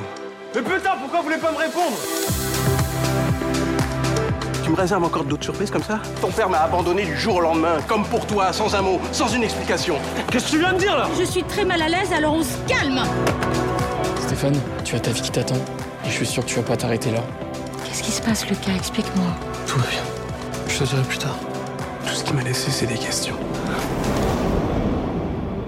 Arrête avec tes mensonges, c'est un film d'Olivier Payon, à partir donc du roman de Philippe Besson. Euh, est-ce que ce film-là vous convainc? Sophie, est-ce que tu veux en dire un mot? Tu as plutôt été séduit par cette romance à travers les âges, puisque le film euh, ne cesse de faire des flashbacks? Oui, euh, j'ai trouvé que c'était un film En fait, le, terme est un petit peu, c'est un, un mauvais lise. Le, le film est très joli. C'est une jolie histoire. C'est-à-dire que cette, romance un petit peu intemporelle, en fait, elle, elle, a, elle a un petit côté un peu démodé. C'est-à-dire que normalement, dans le cinéma, euh, en tout cas euh, LGBTQIA+, on n'est plus à faire des films sur euh, il n'a jamais réussi à sortir du placard ou quoi que ce soit. On n'en est plus là, mais pourtant le film le traite et le traite avec une certaine tendresse de savoir que euh, bah oui, ça arrive encore et je m'adresse pas à un public qui est particulièrement, euh, en tout cas j'ai l'impression au courant de ce genre de choses parce qu'il va se placer dans une certaine province avec des gens d'un certain âge qui ont peut-être un, regret de ne pas être, en tout cas moi je l'ai vécu comme ça, un film qui a des personnages qui auraient pu avoir la, possibilité des personnages d'aujourd'hui, enfin de, de, de gens vivant dans une, une société peut-être un peu plus ouverte sur ces problématiques-là. Mais, mais peut-être tout simplement, ça raconte l'histoire aujourd'hui de quelqu'un qui réalise que jadis, une de ses connaissances n'a pas pu sortir du placard. C'est ça. C'est exact, exactement ça. Et, et donc, c'est teinté d'une forme de, de, de regret un peu doux. Moi, moi, le vrai souci, c'est que j'ai l'impression de voir une tentative un peu vaine de refaire Call Me By Your Name, mais en Charente-Maritime. Euh, et que tu ne vas pas euh, sur les, les, les, les bords euh, d'une jo- d'une jolie rivière en Toscane, mais vraiment dans une, dans une espèce de carrière un peu moche. Oui, mais au Euh, moins ça agrandit le euh, Gays Near a River, euh, des gays près d'une rivière, Cinematic Universe. Et ça, quand même, faut lui reconnaître. Ouais, non, mais c'est sûr que euh, là, on est plus proche de de- d'un d'un- d'un paysage euh, joli mais un peu banal de l'inconnu du lac que de que de Call Me by Your Name. Ça, c'est sûr. On est sur. euh, Après, alors moi, je vais commencer par dire ce que j'aime vraiment. Je trouve que tous les comédiens sont très convaincants, y compris Guillaume de Tonquedec. C'est pas un comédien que je n'aime pas parce que je l'ai découvert comme beaucoup de monde avec le prénom, qui est un film que j'ai pour lequel Pour lequel il a eu un César par ailleurs. oui, et que je trouve très convaincant et je trouve que le film est absolument charmant. Bref, c'est pas euh, c'est pas quelqu'un dont, dont je trouve les choix de carrière particulièrement pertinents, mais je trouve pas fondamentalement que ce soit un, un horrible comédien. Et là, je trouve qu'il a un, un- un jeu plutôt doux et surtout, je trouve qu'il est porté par euh, les, les- le jeune comédien qui l'interprète, à savoir euh, euh, Jérémy Gillet, mais aussi par le comédien qui joue son amour de jeunesse et euh, Victor Belmondo que je découvre et qui pareil a, a vraiment euh, beaucoup de charme. En fait, je trouve que tout le monde joue très bien et porte cette histoire, donc j'ai envie d'y croire. Donc moi, j'ai eu les larmes plusieurs fois, euh, j'ai même un, un peu pleuré à une certaine scène. Ouais, j'ai pleuré deux fois pendant le film. Oh, waouh Arthur, on a combien de larmes euh, sur ce film? Nada. Et j'ai pas détesté, hein, mais euh, nada. Ah ouais, non, moi, il y, a- il y a vraiment plusieurs, euh, plusieurs scènes où j'ai beaucoup pleuré. Quoi. Hmm. Alors, je vais vous poser la question différemment. Qu'est-ce qui fait qu'on n'est pas sur euh, Call Me By Your Name Pour- Qu'est-ce qui fait que ce film n'a pas l'étincelle, la magie qui en ferait un joli film d'amour contrarié, puisque c'est à peu, à peu près ce que ça raconte? Bah déjà, euh, ça a des envies de cinéma, mais ça n'y arrive pas toujours. Ça, ça essaye de faire des choses avec sa caméra que Guadagnino réussit, et là, ça fonctionne pas toujours. Euh, le décor n'est pas le même. Le casting n'est pas le même. Moi, je suis pas du tout convaincu comme Sophie, hein, à part ton Québec. Et encore, ça dépend des moments parce que malheureusement, les dialogues sont très écrits. Et donc, parfois, j'ai vraiment du mal à y croire. Alors que Colin Bernheim, il y a une espèce d'instinct de vie qui semble transparaître à l'écran. Et C'est puis, quoi C'est Belmondo- Victor Belmondo qui te gêne alors Belmondo me gêne euh, et euh, il y a des moments où où Tonquedec doit lire euh, soit des passages de sa nouvelle, soit des passages de son roman parce qu'il joue à un auteur dans le film, soit euh, un discours et en fait à aucun moment j'y crois parce que ça me semble pas particulièrement bien écrit alors qu'il est censé être un auteur incroyable. Alors Euh, non, non, non. C'est- Moi, c'est c'est là, c'est pour ça que le film m'a plutôt convaincu. C'est que pour moi, c'est pas un, un auteur incroyable, c'est l'équivalent d'un Musso. Ou Non, d'un- C'est un auteur qui vend beaucoup. C'est un, auteur, qui- reconnu. C'est un auteur reconnu. C'est pas, euh, euh, il a pas une plume particulièrement bien. C'est un auteur à succès. Je connais pas Musso donc je pourrais pas juger Mais euh, sa ai- mais, paradoxalement n'est pas tout à fait Philippe Besson, si je peux pas. mais, oui, euh, enfin, Alors, je j'ai pas lu le roman, mais apparemment le roman est un roman à succès. euh, pour avoir entendu des, des, des bruits plutôt, enfin des retours plutôt positifs, des gens qui ont lu le roman et qui ont dit que c'était une bonne adaptation. Mais, Mais, qu'importe, en fait, dans le film, il est présenté comme quelqu'un qui écrit bien, qui sait bien faire transparaître ses émotions et émouvoir les gens. Bah, les, les gens qui aiment ses livres. qui sont les Et gens du qui, coup- qui sont les gens qui aiment ces livres? Mais qu'importe, c'est pas le sujet. Mais non, c'est clairement des gens qui aiment du Musso, enfin, et- ou du euh, ou du Mais j'ai pas- moi, je connais pas. on, ce- on va je- se fâcher avec, euh, avec Philippe Besson si on, si on le compare à, Musso. Non, non, mais j'ai pas lu Philippe Besson. Moi, je mais veux moi, dire je que connais son- pas ni Musso ni Besson. C'est pas, c'est pour moi, c'est pas le sujet. Qu'importe. Pour moi, en tant que spectateur, je dois le vivre comme les gens à Cognac vivent le discours de Tonquédec. Or, moi, je vois un discours qui est pas spécialement bien écrit, que je trouve enfin, par moments assez hors contexte et qui, enfin, moi, me sort du récit à plusieurs moments. Si, Et- si on revient au film, en fait, Bah, parce qu'on n'a coup- pas forcément lu, on on n'a pas forcément lu, on n'a pas forcément lu, on n'a pas là, on n'a Là, pas le- forcément figolu. Non, mais, mais en fait, Non, du coup, le film, films, je veux mais, dire, mais du coup, le film, ce c'est ça qui, film-là, moi, qui me le gêne. voir tel quel? Est-ce que cette romance cassée entre le présent et le passé, entre l'ancien amant et le fils qui n'a pas connu son père, qui est démissionnaire, ce ce sont des choses qui peuvent fonctionner Ça, par oui. émotionnellement? Est-ce que ça vous touche? Ou est-ce qu'on est un peu à côté de la plaque Non, mais ça- Qu'est-ce que vous en pensez? Ça, pour le coup, oui, tu me demandais les différences entre Call Me By Your Name et celui-là. Moi, ce qui me choquait, enfin, qui me choquait, c'est un très, très- très- mot très fort. Non, pas du tout. Ce qui me, ce qui me saute aux yeux, c'est plutôt les dialogues. En revanche, c'est vrai que dans la construction du récit en flashback, qui est quelque chose qui peut, que je peux trouver assez lourd, euh, là, je trouvais que c'était plutôt joli. Et surtout, il se passe quelque chose, parce que moi, je connaissais rien du film avant d'aller voir, hein, hier soir. Rien du film. Le film aborde très frontalement l'homosexualité et je ne m'y attendais pas parce que c'est un film très grand public qui s'adresse à vraiment à des spectateurs pas habitués à voir ça. Non, vraiment. Ça il y me a des surprend que ça te surprenne, Arthur, Alors, parce que c'est le, c'est je- le, c'est le, je- le mais thème. je ne connaissais pas le thème du film. Non, mais que le film il y a qui des se scènes destine de- au grand public l'assume. Ah bah attends, on est en sexe, 2023 à, être surpris qu'on puisse parler d'homosexualité. Non, non, c'est pas ça que je dis. Nicolas. Non, mais Ce que attends, je dis, quel c'est film que non, c'est pas ça que je dis. Je dis Quel que film? Alors, on parle de The Fablemans. Quel film français, grand public, représente frontalement l'homosexualité de manière non pas positive, mais non, ne la questionne pas, Avec- la représente. Il la représente Dans en cadre- montrant dans cadre des truc qui n'est pas une sexes, en comédie montrant délirante. des scènes de sexe, en montrant genre un annulingus qui n'est est censé non, c'est une belle scène. Pas Christophe une scène, Honoré, euh, non, mais- non mais Non mais Christophe Honoré, c'est pas grand public. Non, mais oui, parce que je pensais à Christophe Honoré, évidemment. Rappelons-nous, rappelons-nous, pour être dans le cinéma entre guillemets grand public, parce que c'est un cinéma qui à une époque a fait beaucoup d'entrées. Souvenons-nous de comment François Ozon figurait le sexe homosexuel dans la sexualité homosexuelle dans été 85 qui est Bah, bien moins grand public. il la figurait Mais pas mais qui est pas il l'a tourné qui est pas non plus. Mais- C'est bien de te dire que C'est vraiment un film pas plus grand public. Est-ce que euh, Arrête avec tes mensonges est considéré comme un film grand public Eh ben, À quel oui, public oui. moi film je le vois comme Oui. ça. Euh, Ton Québec, un des plus gros acteurs de comédie en France, qui doit être sur quoi 300-400 écrans? Ouais. C'est un Ah, film. facile, oui. C'est un film non, vraiment, grand public que pour pour les en fait les personnes qui ont lu le, roman de base, c'est plutôt des, mamans quoi. C'est plutôt des personnes euh, euh, qui ont la je sais pas, qui, vont consommer beaucoup de ce genre de roman un peu à l'eau de rose, euh, avec une petite part de mystère. Et donc pour moi, je le vois plutôt si je dois me, positionner en tant que qui sont les spectateurs de ce film. C'est plutôt un public féminin entre 40 et 60 ans, citadine. Mais et hier, moi, je l'ai vu au Forum des Halles, euh, la séance de, de 19h55, et la salle était remplie, riait en permanence, et était variée. Variée en âge, en genre, en autre. Donc, en ça, c'est un film grand public, et il a, il a pas une grande promotion, et pourtant, il va faire pas mal d'entrées. Pour moi, c'est un film grand public. Et, et là-dessus, franchement, je suis désolé, j'ai rarement vu attaquer aussi frontalement, sans jugement de valeur, et au contraire, même avec une, une volonté de, de le sublimer un peu, par des effets de mise en scène, par une, par une lumière qui est parfois un peu chaleureuse, assez jolie, euh, sublimer ces moments-là. Et en vrai, je suis désolé de le reconnaître, parce que peut-être que ne c'est sois pas triste. désolé, Arthur. Enfin, Non, mais- c'est- chouette de trouver qu'un film a des ça, qualités. en fait. En fait, il n'y a, pas d'excuse à Non, avoir pas de ça, trouver que ce film. Ce qui est triste, c'est triste, intéressant. c'est que- c'est- ce qui est triste, c'est qu'on trouve ça rare, peut-être, à la limite. C'est ça. Parce que ça devrait peut-être être considéré comme quelque chose de normal. Or, ça ne l'est pas. Et là-dessus, il m'étonne. Et il m'étonne d'autant plus que, à plein d'autres moments, je trouve le film vraiment niais, vraiment lourd, et vraiment pas aussi malin que dans ses flashbacks où il il atteint quelque chose. Alors, Sophie. pareil, pour, pour euh, vraiment aller dans ton sens, est-ce que le premier truc que j'ai dit, euh, en fait, à chaque fois, et vous le savez maintenant, c'est un running gag, je me demande sur, euh, sur quand je vois un film qui peut être relativement grand public, est-ce que je le conseille à ma grand-mère ou non? Vous pouvez nous, me le dire sur les réseaux sociaux, j'ai besoin de votre avis. What Euh, would my mom do OK for grandma, hashtag. Voilà. Et vraiment, au, dé- au personne, hein, au début du film, je me dis euh, peut-être, peut-être pas, etc.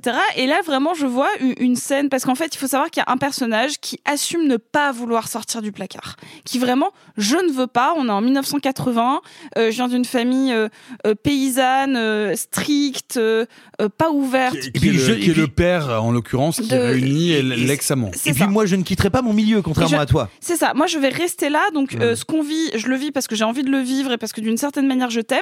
Mais, Mais, les tout chats, ça, les roseaux sauvages racontent exactement la même chose. Et il y a c'est grand public Il y a 30 C'est quoi Je connais pas. de- d'André Téchiné. Et c'est pas Ah, du tout donc grand c'est public. pas Eh, c'est pas grand public. Et c'est Bon, pas grand public. attends, je, je finis mon Alors, alibi.com, non, pardon. alors, et je, je finis mon argumentaire. Et donc, je vois ce- ce- cette chose qui est vraiment, on nous prend par la main sur, euh, bah, dans les années 80, c'est un sujet compliqué, etc. Ce qui est un sujet, genre, L'homosexualité, ce douloureux problème. C'est-à-dire que si on en est là, c'est quand même un peu. Non, je, je te Oui, jure que, j'en je, parle. te, je te jure que le film est pas du tout, du tout homophobe, bien au Non, mais contraire. évidemment, hein. je me doute bien, parce que c'est un non, roman mais- de Philippe mais Besson même- qui est homosexuel revendiqué. Enfin, il n'y a pas de problème là-dessus. Non, non, mais c'est pas du tout ce que je mets en coup, cause. il- pour moi, il y a une volonté de faire un film très très grand public qui s'adresse à, des personnes que ça va encore questionner ce genre de représentation-là et où on va mettre deux ados de 17 ans qui vont découvrir leur corps et se faire clairement un anulingus euh, dans, un, dans, une, dans un film grand public. Normalement, on voit pas ce genre de choses. Et tu vois, pour répondre à ta question, Dans moi, Call je Me pense By Your que- Name, on le voit pas. Hein. Et moi, je le conseille à ma C'est grand-mère. un problème de Community by Your Name, même. non, mais, mais c'est mais Bah c'est- oui, c'est mais dans- donc mais c'est justement, c'est pas si anodin comme Call remarque. Me By Your, Call Me By Your. Name n'est pas un film grand public. Tout à fait. Par ailleurs. Et- je veux dire, tout c'est à fait. That's Et the point. Et c'est d'autant moins anodin, du coup. Mais comme on a, on, déjà, on va pas se mentir, des représentations de sexualité positive chez des ados, notamment même, tu vois, une scène de cunilingus entre deux ados dont la relation est un peu compliquée, peu importe le truc, il y en a pas tant que ça. Euh, mec, Pas non, tant que pardon. ça. Non. Pas tant que ça. Le dieu inca, on- on Le dieu l'avait inca pas de l'agneau, avant Ça faisait longtemps qu'on l'avait pas entendu. hein. Pas tant que ça. Pas tant que Après, ça. moi, je trouve qu'on dit J'aimerais beaucoup de bien entendre du film. Simon. Ouais, parce que je sais que J'aimerais Simon, entendre Ne vous inquiétez Simon pas, qui- j'arrive. Non, non, mais. Il va tout Voilà. salir. Non, mais on a dit beaucoup de bien du film. En vrai, il y a plein de moments a, il y a plein de défauts, il y a plein de trucs Mais qui il y a pas. plein de défauts. Le seul truc, c'est que je trouve que c'est un joli film sur lequel j'ai pas du tout envie de taper parce Ouais, que. comprends. Même la musique Ah non, la, la musique est épouvantable. Voilà. Je sais pas si vous est déjà arrivé d'entendre quelqu'un dire du bien de vous vraiment pour être gentil, parce que vous étiez présent. Et vous regardez et faire non mais ce qui est bien avec euh, toi c'est que tu fais ça et tu fais genre écoute t'en penses pas un mot mais merci et ben c'est ce que je ne vais pas faire et non alors alors comment vous dire? Euh, ouais, moi je trouve ça super que euh, les gens qui ont vécu la ménopause euh, ou dont la prostate essaye de se barrer, je trouve ça super qu'ils puissent avoir une représentation positive de la sexualité gay. Ouais, c'est super. Non, vraiment, c'est vrai, c'est super. C'est très bien qu'on produise des films comme ça. Mais vraiment, et je le dis, mais alors sans aucun cynisme. Bon, c'est dommage que ce soit dans un film tout pété. Plus Euh, belle la vie le fait très bien. euh, Ça, c'est vrai. Mais alors, je Voilà. défends Eh ben, Plus j'en belle arrive la à vie ça. En vrai, faut arrêter Et Ça, c'est vrai. Ça, c'est vrai. Tu as raison. Figure-toi que j'allais en arriver là. Et, et en fait, ce qui est assez terrible, c'est que euh, en fait, les intentions du film ne m'intéressent pas. C'est-à-dire que moi, je préfère voir un film réactionnaire ou un film qui me déplaît d'un point de vue idéologique, mais que je trouve en termes de cinéma incroyable. Et ben là, il se trouve que euh, arrête tes mensonges. Bah idéologiquement, c'est assez proche de moi. Qu'est-ce que c'est mauvais Euh, le, problème, voilà, c'est que entre ce que le film voudrait imiter, mais mais comment dire, bah euh, bah tu vois par exemple, tu adores le cinéma d'animation un petit peu artisanal, donc tu adores Dark Crystal. Bah si tu veux faire un reboot de Dark Crystal avec des mains dans des chaussettes, ça marche pas. Voilà. Et là, c'est un petit peu ça, c'est la main dans la chaussette de Call Me by Your Name, ce qui peut engendrer Ça, des images gosses. discutables. Et, et, et pourquoi je dis ça? Parce que je vois que le film veut en dupliquer la photographie, voudrait Bien en sûr. dupliquer certaines intentions, voudrait La en musique. dupliquer une espèce de qualité solaire. Bon, bah pourquoi ça marche pas? Déjà parce que les plans sont pas très intéressants. Donc voilà, moi je me désintéresse rapidement du récit parce que littéralement, en termes de grammaire de cinéma, ça m'intéresse pas. Je reconnais les intentions, je suis ravi si des gens passent un bon moment, voient un peu les choses différemment, regardent leur euh, frère, cousin, petit-fils, ami, ex-mari, euh, enfant différemment après ça. Tant mieux, c'est super. Ça n'en fait pas un bon film en termes de mise en scène. Et puis moi j'ai un énorme souci. Euh, le jeune gilet, parce que je me rappelle plus de son prénom, euh, que je trouve très bien. Le jeune gilet, il est très bien. Le vieux Tonquédec, il est très bien. Le problème, c'est qu'il joue pas le même personnage. Euh, Il y en a un qui joue Pluton en train de remonter vers le soleil, et l'autre qui joue un, un gant de toilette qui, qui vraiment a passé longtemps dans un sac Alors, de chien. ça- Alors moi, ça me choque pas parce que justement, si tu te dis que il y a eu cette espèce de rupture entre les, les, les deux Attends. qui a cassé ce qu'il aurait dû être. Oui, mais sauf que, euh, en fait, si tu veux, je ne sens pas de continuité. C'est pour ça que je dis pas le même personnage. Hmm. Tu vois, ça pourrait m'exciter. Je pourrais me dire, qu'est-il arrivé à ce, qu'est-il arrivé à ce protagoniste? Or non, j'ai vraiment l'impression, j'exagère bien sûr, mais j'ai vraiment l'impression que c'est pas des flashbacks, c'est un autre endroit, un autre moment, d'autres personnes. Mais ça, c'est un vrai problème. Et attends, et enfin, je termine sur un dernier truc. Je ne dirais pas que c'était le problème du roman, enfin que c'était le problème du texte originel, parce que c'est un texte qui a une, une, une, une qualité autobiographique, et donc on ne peut pas reprocher à quelqu'un qui raconte son histoire de raconter son histoire. Néanmoins, quand je vois ce film, et sans prétendre, parce qu'il n'y a rien de pire que reprocher à un film ce qu'il n'est pas. Mais quand même, ce que je constate, c'est que tous les trucs les plus intéressants du film, c'est ceux qui n'intéressent pas le film. Euh, L'histoire d'amour de ces deux jeunes hommes, à l'époque où elle se déroule, à moi, elle m'intéresserait comme film en entier. Hmm. Euh, le parcours de ce jeune garçon, qui n'a plus de père et qui sait sans le savoir pourquoi son père est lié à ce personnage d'écrivain, ça m'intéresse. Enfin, en gros, tout m'intéresse. Et même le drame, juste, juste de ce mec-là. Juste de ce mec-là qui lui sait qu'il va rester dans ce coin-là de France et que lui ne sortira pas du placard. Pas parce qu'il n'en a pas envie. Parce que s'il reste là où il est, il ne peut pas à cette époque-là. Et ben ça, ça m'intéresse. Par Mhm. contre, le récit du grand auteur bourgeois qui fait genre, Voilà, mais c'est vrai, c'est terrible ce qui est arrivé aux zoo. Mais c'est le point de vue de l'auteur, c'est le point de vue de Philippe Besson et c'est le. Mais, c'est- mais c'est pour ça que je ne critique pas le c'est la colonne roman. vertébrale du roman. Mais c'est pour ça que je ne critique pas le roman. Mais quand tu fais le choix d'adapter un roman, tu fais bien un choix. Et je trouve ça terrible de raconter cette histoire-là aujourd'hui. Est-ce que vraiment, si on veut raconter, et c'est intéressant, à travers les générations et les décennies, les affres du rapport de la, la société à l'homosexualité, est-ce que vraiment, le point de vue qu'on a envie de raconter, c'est celui qui a tout bien vécu, celui qui était au bon endroit au bon moment et qui fait, c'est vrai que les autres en ont chié, merde. Et vous, est-ce que vous êtes plutôt roulage de pelle en maillot de bain au bord du lac ou signature trop longue à la fête du cognac? Vous pouvez nous raconter ça en commentaire. Je vous dis chaque semaine que le cinéma c'est la vie, certes, mais il y a autre chose qui est la vie. Le drag. Ah Le drag, c'est la vie. Can I get an amen for that? Amen. Amen, merci. On n'en a entendu que deux. Amen Non, c'est Amen. autre chose. Ah, pardon. Almost. Bon, on aurait bien du mal à vous cacher évidemment notre amour du drag autour de cette table, enfin surtout Sophie et moi. Pardon, ça tombe rudement bien puisque le drag, ce n'est pas que la fête, ce n'est pas que l'outrage, ce n'est pas que la rigolerie, ce ne sont pas que les grands écarts frontaux ou le lip sync quand la queen que tu incarnes depuis plus de 20 ans finit par prendre trop de place dans ta vie. Bah allez, ça mérite bien un dernier show à Paris. Lately, I've become less in love with the art of drag. That first time that I was fully embodied in that female character, half of me was like, I've been kidnapped by this woman. As long as she's paying my bills, she owns me. I don't want to be owned. I think I just had the best idea ever. Paris thing could be like a great finale to my career.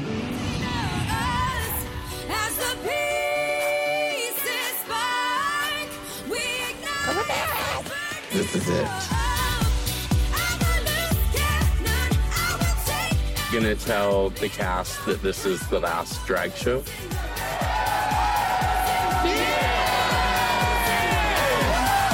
Has anyone seen my breast? Last Dance de Colin Habert avec Lady Visantos. Sophie, chantez You Stay ou Sachez Away Chanter You Stay, évidemment. C'est un documentaire que j'ai eu la chance de voir il y a, il y a pas mal de temps que j'ai revu euh, juste avant. Euh, c'est un film qu'on peut qualifier de...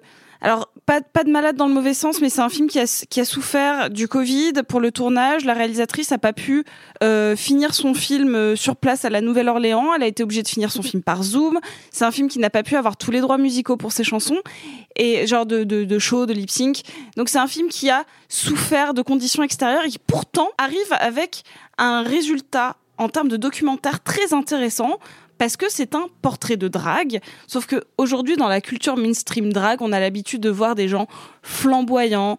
À la limite, dans la seule, euh, dans la dans la question principale, c'est euh, c'est soit des questions de représentation, soit des questions euh, intimes vis-à-vis de leur genre, de leur sexualité, ce genre de choses. Et là, on nous présente un sujet différent, qui est c'est quoi vieillir en drague? Est-ce qu'à un moment ton persona mange ta personnalité et ton être Et là, pour moi, elle a un sujet vraiment important et je suis contente, je suis heureuse, je suis ravie, même si je suis absolument fan de tout l'empire qu'a construit RuPaul, qui a démocratisé l'art du drag pour en faire un sujet à la fois politique mais aussi de pur divertissement, qu'on arrive à ramener l'art du drag à ce que c'est.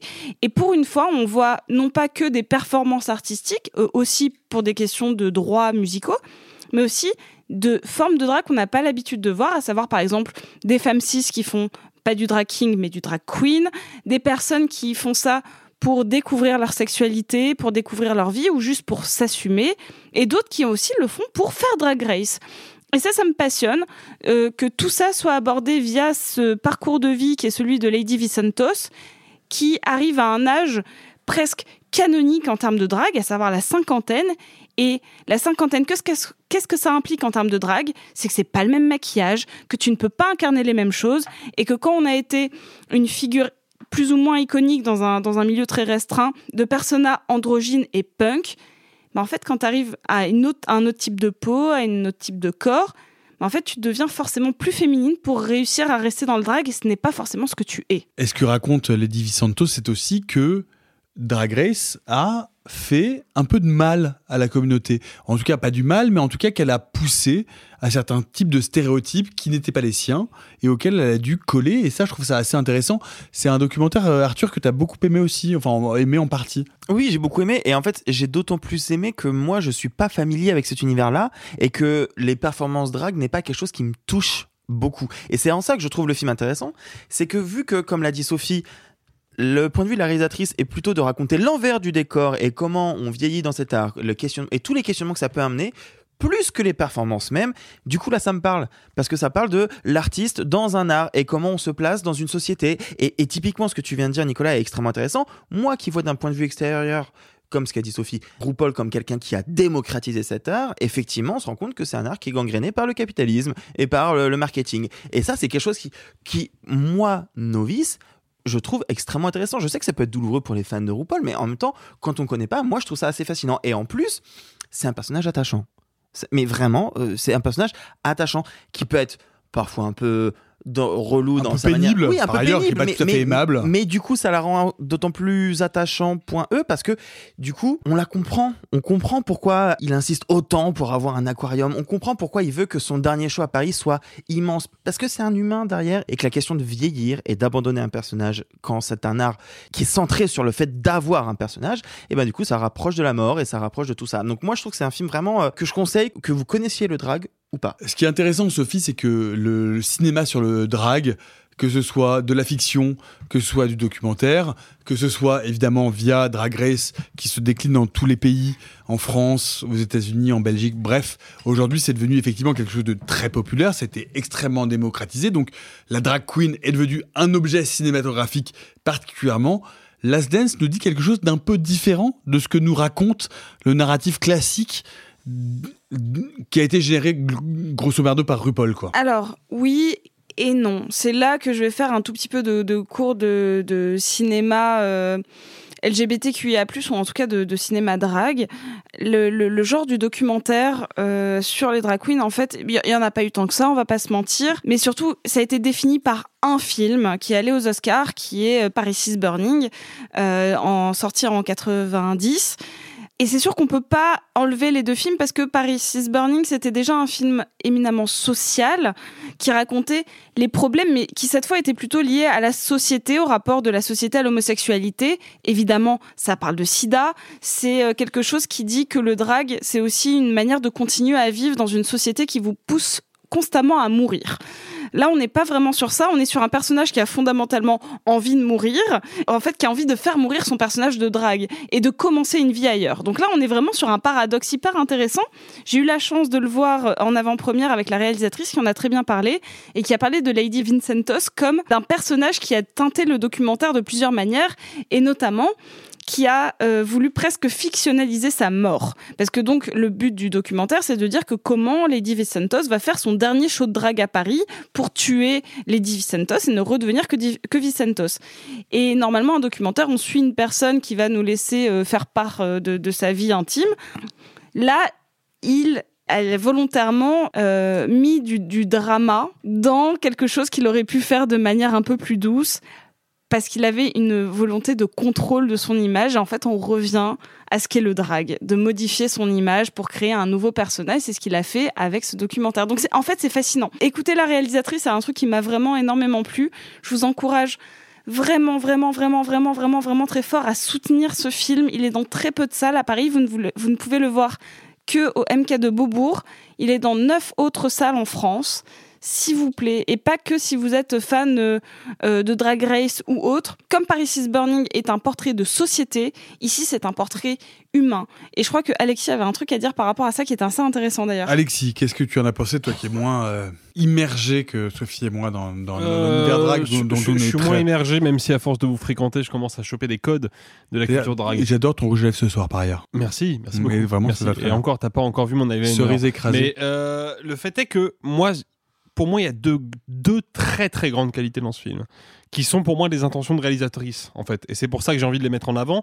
La première, c'est que déjà, je trouve très intéressant d'aller chercher comme point d'ancrage dans la culture drague un personnage qui est justement, au moment où le film débute son tournage, dans une relation très conflictuelle avec la notion de drague. Et qui veut face- dire, je n'en veux plus. l'actuelle notion de drague. Exactement. Qui veut dire, je ne veux plus de ce personnage qui m'a C'est- bouffé. C'est un personnage qui a été donc dans la dans la microsphère, le microcosme de la Nouvelle-Orléans, un personnage très important qui ne veut plus de son identité de drague. Ça c'est le premier point. Le deuxième, c'est que c'est un film qui a l'intelligence d'évacuer quasi complètement le jargon propre à la culture drague. Et ça pour moi, c'est intéressant parce que j'ai le sentiment que la réalisatrice a pensé à son public et a pensé à la part forcément majoritaire de son public qui ne connaissait pas la culture drague. Et je trouve que c'est là où le film met le point sur quelque chose d'intéressant, c'est que si on évacue le côté jargonneux et le côté euh, strictement technique des drag queens, en fait on est face à un récit qui est quasiment de l'ordre de l'universel, c'est-à-dire d'un personnage qui a besoin de s'affirmer face au monde, qui a besoin de se trouver une place et qui bah, va simplement en fait mettre en œuvre les moyens nécessaires pour atteindre cette place-là. Moi, ce que je trouve intéressant, effectivement, par rapport à la vague de films, qu'ils soient d'ailleurs fictionnels comme euh, Trois nuits par semaine, qui était un film euh, intéressant euh, sur le drag, ce phénomène drag qui est très aujourd'hui populaire, qui est très accompagné, c'est que la, Last Dance nous montre le revers de ça, c'est-à-dire la volonté de quitter le drag,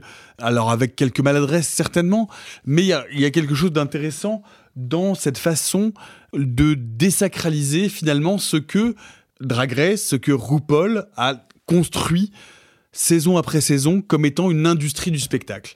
Et ce que euh, Last Dance nous raconte, c'est de dire, puisque l'héroïne euh, Lady Vizentos n'a construit finalement ce personnage que parce qu'elle a été contrainte à construire ce personnage à cause exactement de, le- de- de l'effet de mode qu'il y a eu autour du phénomène drag. Et ça n'était pas le personnage drag qu'il avait envie de construire ou qu'elle avait envie de construire à l'origine. Et euh, le, documentaire a, certainement euh, un certain nombre de défauts, mais, mais je trouve que ce revers de la médaille et de se dire qu'on va déglamouriser le drag pour montrer ce que c'est. Et moi, il y, a des scènes que je trouve passionnantes et qui montrent bien ce qu'est la réalité aujourd'hui du drag. Et si vous avez fait des shows drag en France, aux États-Unis, les, les- les moments où il déplie les billets froissés. Ah, C'est ça. ça. Les shows drag, il faut savoir que les drags, quand elles font des shows, quand les queens font des shows, elles ont des seaux, on leur envoie des billets, alors parfois on, les, on leur donne, la plupart du temps on les froisse et on les met dans un seau. Et donc la façon dont elles gagnent de l'argent, c'est en dépliant des billets de 1 dollar à la fin comme quelque chose qui ressemble à de la mendicité. Rappeler ça et le montrer, je trouve ça extrêmement fort parce que ça déglamourise tout ce qui a été construit, tout le spectacle qui a été construit autour du phénomène drag. Et en même temps, ça, ça je trouve le- ça très puissant. Bah, ça, le ça le ramène à ce que, enfin pas à ce que c'est, hein, mais vraiment ça le ramène à un phénomène de spectacle de rue, à quelque chose de. Euh, Vas-y Simon. Non, mais moi, je veux vous poser une question. Je suis le seul autour de cette table qui n'a pas vu le film. Donc, c'est une question. Donc ton avis est le plus important. Non, c'est pas mon avis. Non, justement, c'est pas un avis. C'est une une- question très sincère je- parce que c'est une blague, quand je vous entends, je peux plus blaguer, j'ai pas de second degré. Bref, euh, non, je- ce que vous dites m'évoque une question euh, et je serais curieux de vous entendre là-dessus. Il y a une des particularités du système capitalistique qui est très intéressante, c'est qu'il est capable à la fois d'émanciper et de détruire ou euh, d'éteindre le sens de ce qu'il digère. Et, et en fait, ce qui m'intéresse, c'est qu'on pourrait se dire qu'à la fois, et je le dis comme une hypothèse, à la fois RuPaul est quelque chose qui émancipe parce que des gens ont accès à une représentation et ça fait du bien de voir certaines représentations et en même temps, ça les standardise, ça les fait rentrer dans le système capitaliste et possiblement ça les dévitalise. Est-ce que c'est un des sujets du film et est-ce que ça a un rapport justement, vous parliez du rapport ambivalent euh, de Lady, euh, j'allais dire Lady Vincentos. Vincentos. Alors. de Lady Santos. Est-ce que est-ce qu'il y a cette question-là en fait finalement? Est-ce que c'est pas ça le fond du sujet Alors, du film? Alors non, le, sujet c'est clairement pas ça de base, mais par contre, euh, donc on a eu la chance à l'avant-première euh, qui est euh, Paloma, la gagnante de Drag Race France, qui, était là et qui a dit que ce qui était intéressant avec le Drag Race, c'est qu'à un moment le sujet du drag était élevé hein, au fait que c'était un spectacle qu'on voulait voir, que ça devenait quelque chose que les gens avaient envie de voir et que de base toutes les drag queens et toutes les personnes du spectacle avaient envie que ça crée ce phénomène-là et qu'en plus, ça allait démocratiser des sujets qui un jour ne- n'en seront plus, hein, comme euh, l'homosexualité ou autre. Euh, mais par contre, les Santos, oui, va dire que d'un coup, ça normalise. Mais est-ce qu'on n'a pas envie que justement certains de ces sujets soient deviennent normaux et, presque un peu banals, et que les drags soient considérés comme n'importe quel acteur de spectacle? Donc c'est un, vrai sujet en soi, mais euh, c'était en tout cas passionnant. Bah, C'est une question d'ordre plus politique que cinématographique en fait. Oui, c'est la, la grande question qui est toujours la même et tout le monde n'a pas la même réponse à ça. C'est est-ce que l'enjeu pour l'inclusion des minorités, en l'occurrence les minorités LGBTQIA+, est-ce que l'enjeu c'est la normalisation ou au contraire la reconnaissance d'une distinction? Et c'est le une des questions que je trouve que creuse le film, mais de manière presque sous-entendue en fait. Mais est-ce que c'est marger la norme ou normer la marge? Exactement. En tout cas, est-ce que vous êtes plutôt euh, Jinx Monsoon ou Bianca Del Rio? Vous pouvez Ah, c'est évidemment. comme choisir entre mon père et ma mère.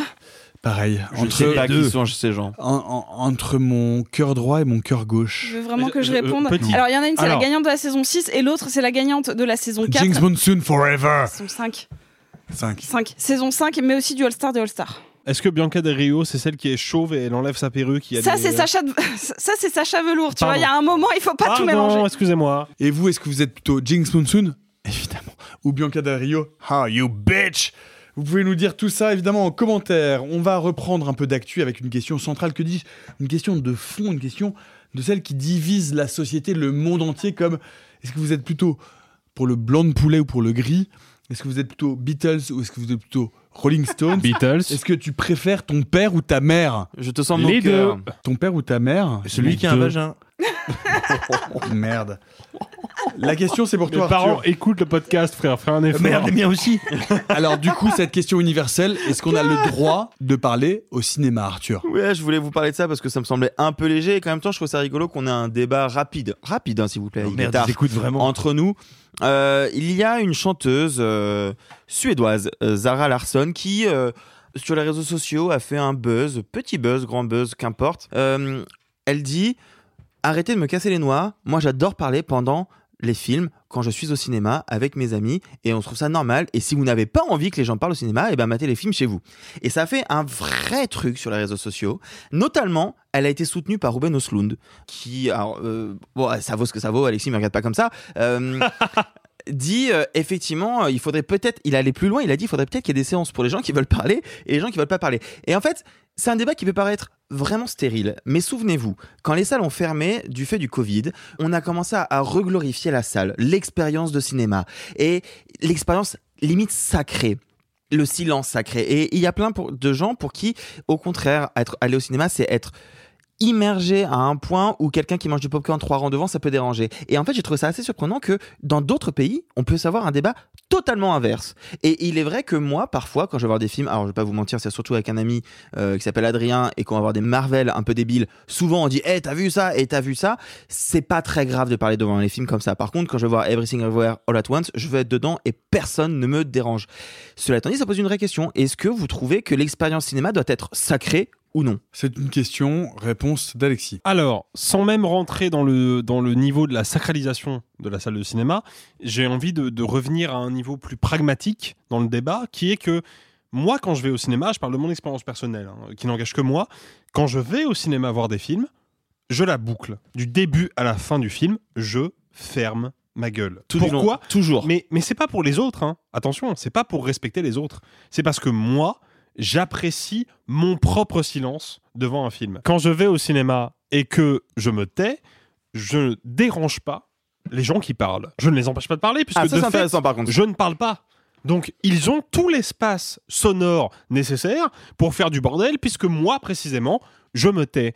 Le problème, c'est que eux, quand ils parlent, ils nuisent à ma volonté de vivre le cinéma comme une expérience silencieuse de mon point de vue. Ah oui, donc t'es un évidemment. nazi en fait. Mais non, mais Oh putain, j'allais te dire, tu sais, c'est ce qu'a dit Eichmann à son prochain. non, mais là où, là où je veux en venir, c'est que pour moi, en fait, si à un moment il faut régler cette question, on ne peut pas la régler autrement que par une règle globale de savoir vivre.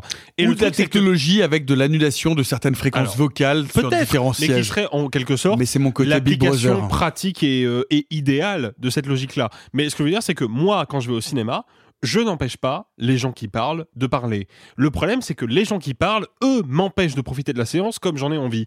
Donc, de ce fait-là, eh ben, les gens qui parlent euh, bouclez-la en fait. de ce en fait. Si vous voulez, Nazi, si vous voulez Nazi, discuter, si vous voulez discuter au Bah, cinéma, par exemple, tu- allez boire un verre et me cassez pas les Eh couilles. ben, tu vois, Nazi. moi, juste rapidement, moi je trouve ça pire les gens qui regardent leur portable et où il y a les la lumière qui sort de leur. Euh, le goulag. Le Ça, je goulag. trouve ça pire. Non, tu sais quoi? Nazi, pas les gens- communiste, fasc- l'enfer. Maintenant, Genre le- l'enfant caché de Staline et Hitler la- en fait. Du coup, la prochaine fois qu'on va aller au cinéma ensemble avec Alexis, je vais avoir Tu vas, peur.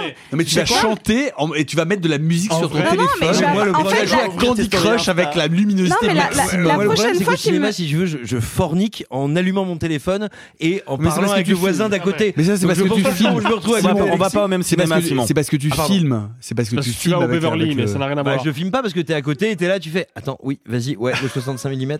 Ah, mais Non, mais- du coup, la prochaine fois qu'Alexis me propose une bouteille d'eau, je vais avoir peur qu'il y ait du Seigneur dedans. Pour, pour, pour, Euh, pour- pour faire moins de vannes, juste pour rester un peu sérieux, en vrai, les gens qui murmurent au cinéma ne me dérangent pas. La plupart du temps, je ne les entends pas. Par contre, Ok, bah ça va alors. par contre, la catégorie tout à fait respectable de spectateurs qui arrivent 15 minutes après le début du film avec Ah, leur putain de lampe torche allumée pour Oh là trouver là une là là. place alors que les, Non. les marches de la salle de cinéma sont éclairées en bleu mais- spécifiquement Non, mais Jean-Michel. Nazi, quoi. Ça c'est goulag. Ça c'est Non, mais goulag. c'est- Je, sais- je savais Non, pas non, que dans un attends, débat ça mènerait à Sophie ça. met un, Alors- peu de, un, peu de, un peu de raison là-dedans. Il y a toujours des gens qui sont arrivés en retard, il y a toujours des gens qui partent au Oui. milieu. Il y a des gens qui Tu pètent sens au que c'est quelqu'un de ponctuel qui te parle. tout dépend du film que tu viens voir et tout dépend aussi de la catégorie sonore du film que tu vas voir parce que vraiment pendant euh, Ant-Man 3 qu'on a euh, subi ensemble avec Alexis le fait que je lui dise toutes les 15 minutes heureusement qu'il est joli Paul Rudd c'est pas gênant parce que de toute manière le son Oui, est mais tellement parce que le, fort le film module à 120 décibels quoi. voilà Par Euh, contre, quand je vais voir Babylone- Voyage au bout de l'enfer, le premier qui bavarde, il prend une tarte Ba- quoi. Babylone, j'aurais pu faire.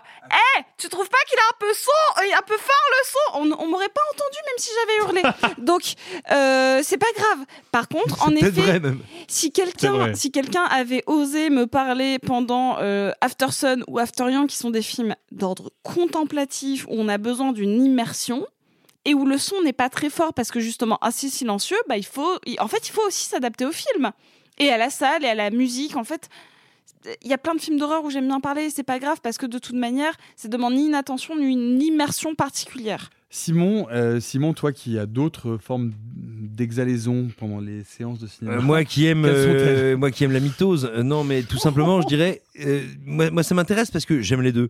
Il y a des films devant lesquels j'aime fermer ma mouille et il y a des films devant lesquels j'aime Mouille. j'aime mouiller ma ferme. Non mais ce que j'entends par là, en fait, c'est que non mais ce qui est intéressant, c'est effectivement de travailler. Tu l'as dit, la question de la règle. Tiens, et surtout, je te dirais de l'événementialisation. Tu vois, moi, un truc qui me frappe, par exemple, c'est que j'ai vu des gens gueuler récemment euh, sur des projections événementielles, Oui, d'animés, euh, tu vois, d'animés, de d'animés, Ou de films bollywoodiens. Mais Bah en oui, ou de films bollywoodiens. festival, où il y a attends. une forme de réaction. Attends, attends, attends, ou de, attends, attends, ou de films bollywoodiens. Et en fait, on pourrait se dire, on pourrait peut-être réfléchir à dire, tiens, regardez, cette séance-là, c'est la séance tough. C'est la séance où ça gueule, où ça machin.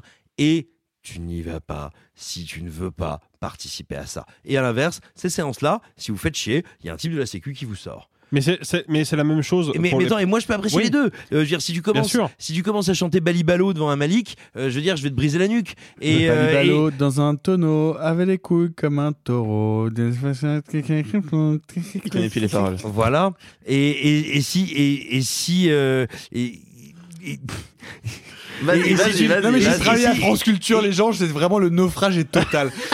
On arrête de Et si parler tu ne, de et si tu parle ne hurles pas devant Brain Dead, si tu ne hurles pas devant Brain Dead, je vais, je vais décider que tu mérites la mort. Ce que je veux dire, c'est qu'encore une fois, il faut qu'on balise, qu'on propose et, et qu'on se parle un peu franchement de comment partager les films. Mais il y a des ça. séances où c'est merveilleux de gueuler. Il y a des séances où c'est comme un festival, comme un, comme un concert de rock. Et il y a des séances Mais où t'es à l'église, tu fermes ta gueule. Il nous reste deux films.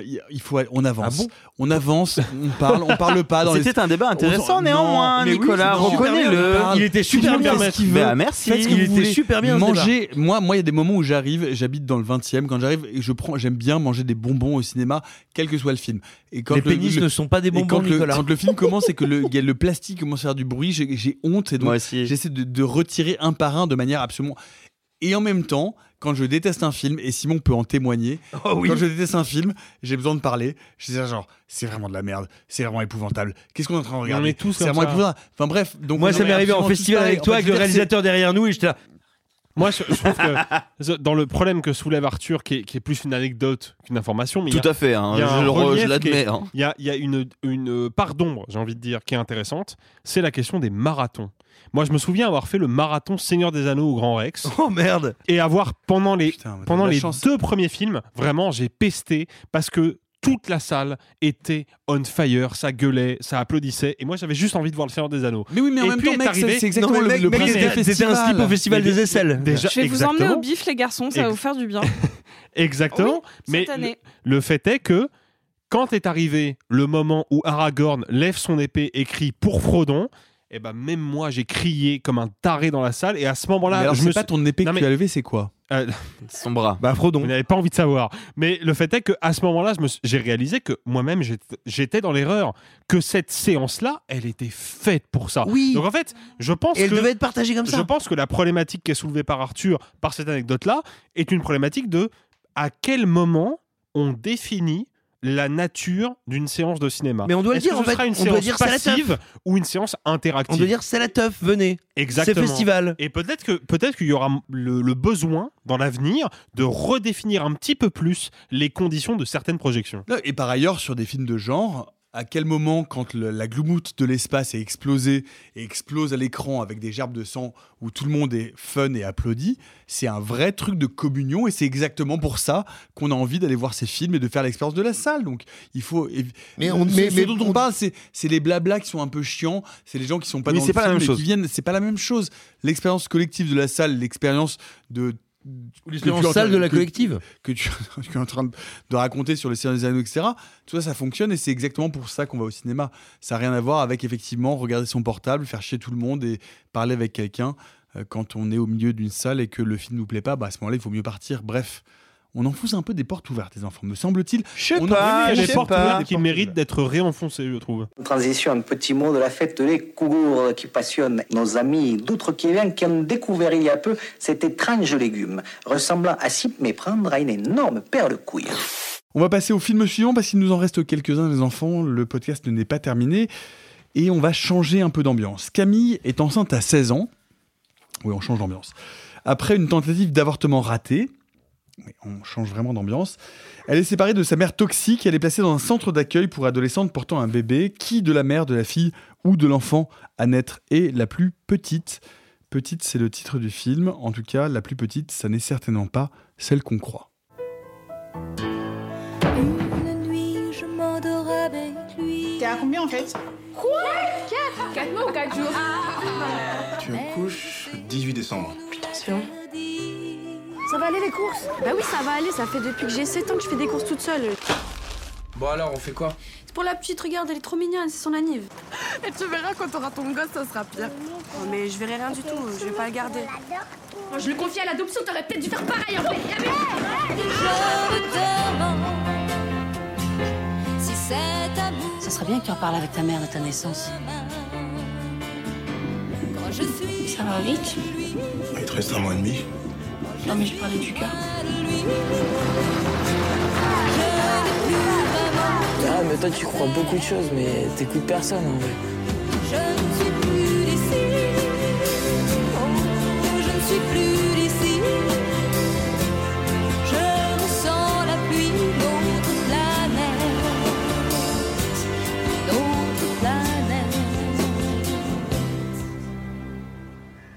Petite de Julie Legras, Gersan avec euh, notamment Roman Béranger, également Pili Groin, Groin, je sais pas très bien comment. comment- Je ne sais pas non plus. On va dire Groin, Groin, ça s'écrit G-R-O-Y-N-E. Qu'est-ce que tu penses de ce film? C'est un film social qui a été, euh, par ailleurs, euh, qui reçoit pas de très très mauvaises critiques, euh, notamment positives et assez enthousiaste sur ce film, sur ce genre de film français social. Est-ce que ça t'a intéressé, Alexis? Je vais, je vais prendre des, des grosses pincettes pour parler du film, parce que euh, le film se déroule en Normandie, région que je connais bien, et plus particulièrement dans la banlieue de Caen, si j'ai bien tout compris. Et je trouve que la réalisatrice, Julie Lerat-Garçon, est née à Caen. Elle a fait des études théâtrales là-bas, elle a travaillé longtemps dans le théâtre, et donc là, elle vient de signer son premier long métrage avec Petite. Et le film est dédié à ses filles. Donc j'ai tendance à penser que ce que raconte le film, potentiellement, Julie Lerat-Garçon en a été témoin, voire même l'a vécu directement. Donc c'est pour ça que je vais prendre des pincettes. J'ai un vrai gros problème avec le film, qui est un problème moins d'ordre artistique, même si je trouve que cinématographiquement parlant, le film n'est pas très intéressant, mais plus d'ordre politique. C'est-à-dire que qu'est-ce que le film met en scène? Il met en scène donc un centre d'accueil pour les mères en difficulté. Dans ce centre d'accueil, on a à la fois d'un côté plusieurs éducateurs, mais surtout une éducatrice jouée par Romane Boringer, qui est grosso modo une femme qui certes a ses fragilités, a ses failles, mais qui est une femme solide, consciente de la tâche qu'elle a euh, à gérer et qui est à la fois capable de faire preuve d'autorité et d'humanité, donc un personnage qui est solidement ancré dans la réalité du monde et qui s'exprime, et ça c'est un point important de ma critique, qui s'exprime dans un français tout à fait correct. Et puis en face, on a des mères en détresse qui sont totalement démissionnaires, qui ne savent pas comment élever leur enfant, qui n'ont pas les connaissances théoriques et pratiques nécessaires pour mener un enfant vers l'âge adulte correctement, et qui en plus parlent comme la plupart des adolescentes qu'on peut voir dans Pascal le Grand Frère, par exemple. Et c'est là où j'ai un problème avec le film. C'est que moi, je, je connais la Normandie, je connais cette région, j'y ai grandi en partie, j'ai conscience que la réalité sociale que le film met en scène est partiellement réelle. Mais je dis bien partiellement. Parce que le souci, c'est que comme le film à aucun moment ne prend de recul sur sa, sur sa situation et n'explique au spectateur que cette situation est un cas parmi d'autres, bah, j'ai l'impression que le film d'un seul coup se vautre dans une espèce de généralité vis-à-vis de la question de la maternité précoce, de la maternité difficile. Comme si d'un seul coup, forcément, être une mère qui tombe enceinte relativement jeune et qui a du mal à s'en sortir avec la maternité devenait forcément synonyme d'une mauvaise maîtrise du français, d'une absence de culture, d'une mauvaise rhétorique, d'une mauvaise réflexion, d'une inconscience, d'une inconséquence vis-à-vis de la réalité des choses. Par ailleurs, Alexis, c'est une sorte de réalité sociale. Je veux dire, ce que représente Oui, mais le pour film a- n'est pas complètement à côté de la plaque en termes de la réalité Oui, mais c'est sociale qu'elle justement, veut c'est justement en là où est le gros problème du film et ce qui me le rend très antipathique. C'est qu'il y a une différence entre dire voilà une part de la réalité et dire de film de, voilà ce la film de réalité. de réalité sociale Oui, mais qu'on si a- tu veux, connaît pour moi- chez Philippe Loret, chez Ken Loach, enfin, Oui, je veux dire, chez des gens moi- qui font ce mais cinéma-là. C'est intéressant que tu cites justement Philippe Luret et Ken Loach parce que pour moi, on est dans ces deux cas-là, comme dans le cas du film de Julie Le Garçon, dans un cinéma que je qualifierais d'essentialiste. C'est-à-dire un cinéma qui prend un cas précis du réel et qui, parce que précisément il ne se concentre que sur ce cas-là et qu'il ne fait à aucun moment geste de recul critique, eh ben, laisse à penser que ce cas est une généralité. Que toutes les mères qui sont tombées enceintes par accident, qui n'arrivent pas à s'en sortir avec l'éducation de leur enfant, qui n'arrivent pas à s'en sortir avec le fait d'être enceinte, de devoir gérer une grossesse, avec toutes les difficultés émotionnelles et, physiques que ça, que ça implique, bah que quelque part, elles ressemblent toutes à ça. Mais à, quel, à quel moment tu penses que ce type de film a une volonté universaliste alors qu'au contraire, ce sont plutôt des chroniques sociales qui veulent montrer mais des cas individuels, si des cas film- particuliers mais si le film pour en parler, pour, en- pour en tirer Moi, j'ai des, tendance- des- tendance des- à penser, des conséquences politiques. Mais- parce que c'est le but de ce type de cinéma vérité. J'ai tendance à penser, et c'est peut-être un biais critique de ma part, et si c'est le cas, je m'en excuse, mais j'ai tendance à penser que lorsqu'un film a pour ambition de montrer qu'une réalité est plus complexe que ce qu'on peut en penser, il va justement choisir de figurer un angle précis de cette réalité, un angle méconnu. C'est-à-dire que si le film avait montré, disons, un personnage qui s'appelle Sidonie, qui a grandi dans les beaux quartiers de Paris, dans une famille riche, et qui d'un coup se retrouve enceinte à 16 piges et ne sait pas comment gérer cette grossesse, bah là d'un seul coup, le film m'aurait dit l'image que la société a de la grossesse précoce, qui est en général associée à une certaine idée de la jeunesse prolétarienne,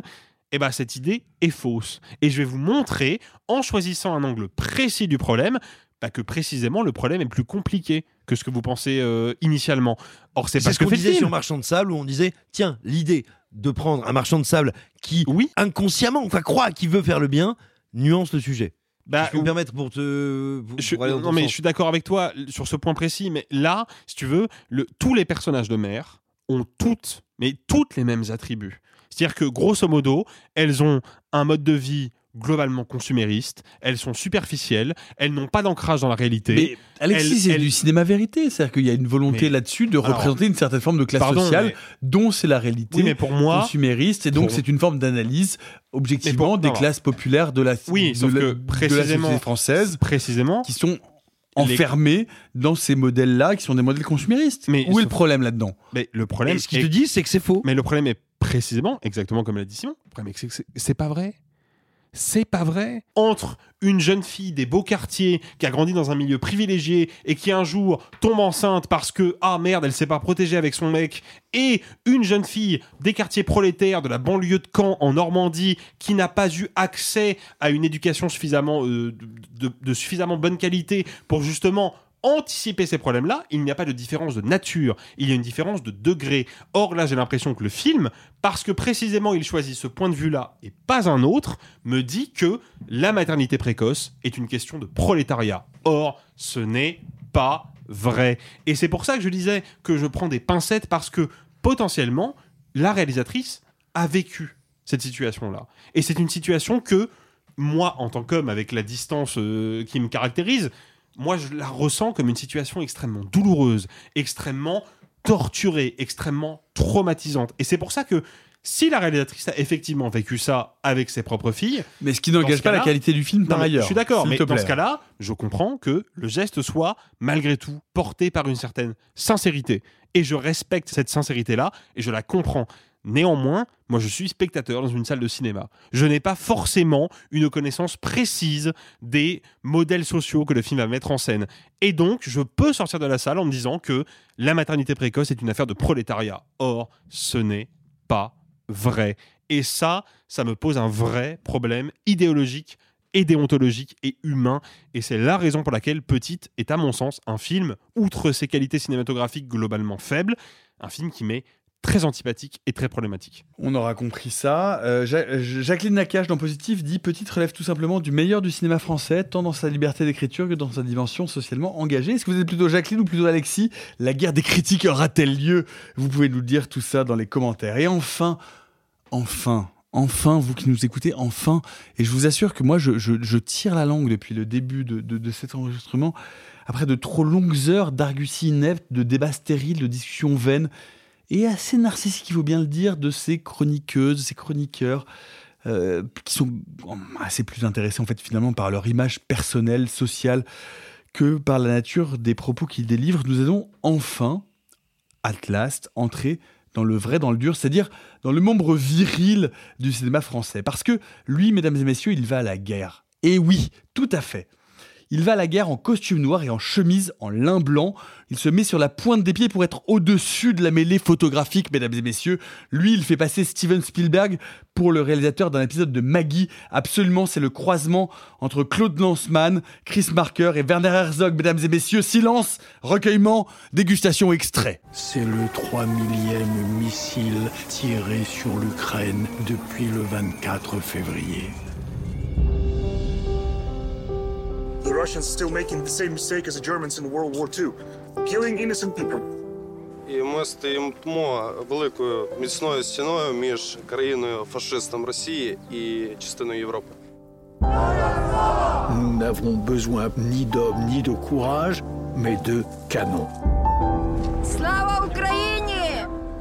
Нашим солдатам слава, слава, слава!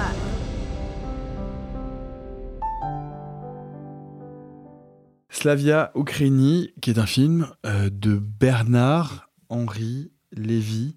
Lâchez la Simula Il serait facile, vraiment facile et petit, voire mesquin, de rappeler que Bernard-Henri Lévy, souvent présenté comme philosophe, n'a jamais écrit de philosophie.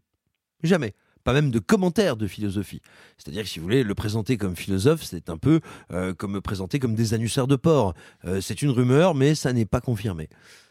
Il serait facile, évidemment facile, C'est le bruit du désannuaire de parole. de rappeler euh, les erreurs factuelles, les erreurs conceptuelles, les approximations, bref, les escroqueries et les arnaques que constituent ces livres, ces ouvrages, ces textes, faits justement pour tromper celui qui n'a jamais lu de textes universitaires, de textes académiques. Bref, il serait encore une fois, une énième fois, facile de rappeler que euh, Bernard-Henri Lévy est à la pensée ce que le Beaujolais nouveau est à l'espérance de vie. Bref. Essayons, par dignité, par honnêteté intellectuelle, d'apprécier un petit peu le dernier opus, la dernière excrétion euh, de Bernie. Eh bien, il faut, pour pouvoir l'analyser, la penser en termes de motifs. Parlons de cinéma. Quels sont les motifs récurrents de l'œuvre de Bernie? L'œuvre de Bernie, en termes de cinéma, en termes de septième art, si on veut penser le médium, commence avec Le jour et la nuit. Le jour et la nuit, film qui n'existe pas dans sa dimension fictionnelle, c'est juste un Z euh, médiocre, mais qui a existé en termes de marketing, en présentant le corps de Bernard-Henri Lévy plus qu'il ne le présentait lui-même déjà en le montrant, en le mettant au centre de l'image, en le mettant telle la ligne d'horizon euh, euh, dans The Fablemans, au milieu. Et tout simplement, ça nous permet de voir le premier motif de l'œuvre de Bernard-Henri Lévy, à savoir Bernie lui-même.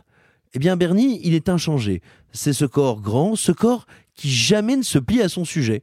C'est toujours un corps en smoking, en costume, en chemise, de temps en temps avec un casque, rarement. Souvent avec un gilet pare-balles. En fait, c'est un corps qui prétend tirer son authenticité de sa nature de corps projeté au milieu de conflits, au milieu de guerres, mais qui refuse de se plier à la nature de ce qu'il y a autour de lui.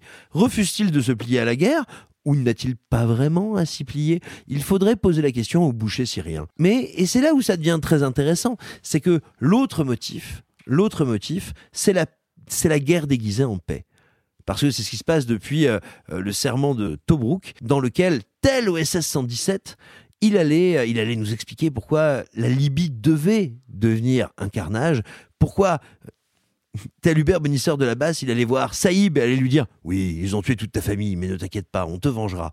Eh bien, ce motif-là n'a pas quitté son cinéma, n'a pas quitté son cinéma, film après film. C'est-à-dire que nous, nous sommes face à un homme qui, en voix off, presque en ASMR, nous explique comme il faut aider les pauvres qui souffrent. Curieusement, l'aide n'est jamais envisageable que comme une attaque, que comme un massacre, et un massacre joyeux et vivant, et absolument stimulant. Allons tuer les Russes, allons tuer Poutine, allons nous battre. Et entendez-moi bien, loin de moi l'idée de vous dire qu'il ne faudrait pas combattre Vladimir Poutine ou qu'il ne faudrait pas absolument soutenir les Ukrainiens. Mais il y a une différence fondamentale entre dire cette guerre causée par les Russes doit être arrêtée, interrompue, et doit être arrêtée et interrompue au bénéfice de l'Ukraine, et dire, puisqu'ils ont fait ça, on va leur mettre une grosse branlée bien chaude et bien roide. Et c'est finalement là toute l'horreur. Toute l'horreur, c'est que Bernard-Henri Lévy voudrait se faire passer pour Victor Hugo alors que c'est Toto le crado. Pour finir la désormais indispensable chronique en 30 secondes, Marcel, le coquillage avec ses chaussures. Oh, Ce c'est trop mignon comme titre en français. Pas une allégorie du tout de toi, Arthur. Pourtant, Non. tu as des très jolies chaussures et qui ressemblent. Ah non, tu es en chaussettes. Bref, c'est un film d'animation de Dean Fleischer Camp. Top chrono, 30 secondes. Bah alors, c'est un film d'animation, oui et non, et c'est là qui m'intéresse. C'est si vous avez un peu suivi la saison des prix, c'est un film qui a été nommé euh, dans quasiment partout et qui est d'ailleurs aux Oscars en meilleur film d'animation, produit par la 24, qu'on attendait de voir en France et qui va sortir au final en streaming euh, ce vendredi euh, 24 février. Et justement, c'est un film d'animation, mais un peu surprenant dans le sens où c'est un film filmé en live action sur lequel on a ajouté un petit coquillage qui est dans une maison sur lequel on vient faire un faux documentaire qui lui est en stop motion. Cette, technique d'animation qui vient faire euh, 24 euh, clichés pour essayer de bouger manuellement quelque chose.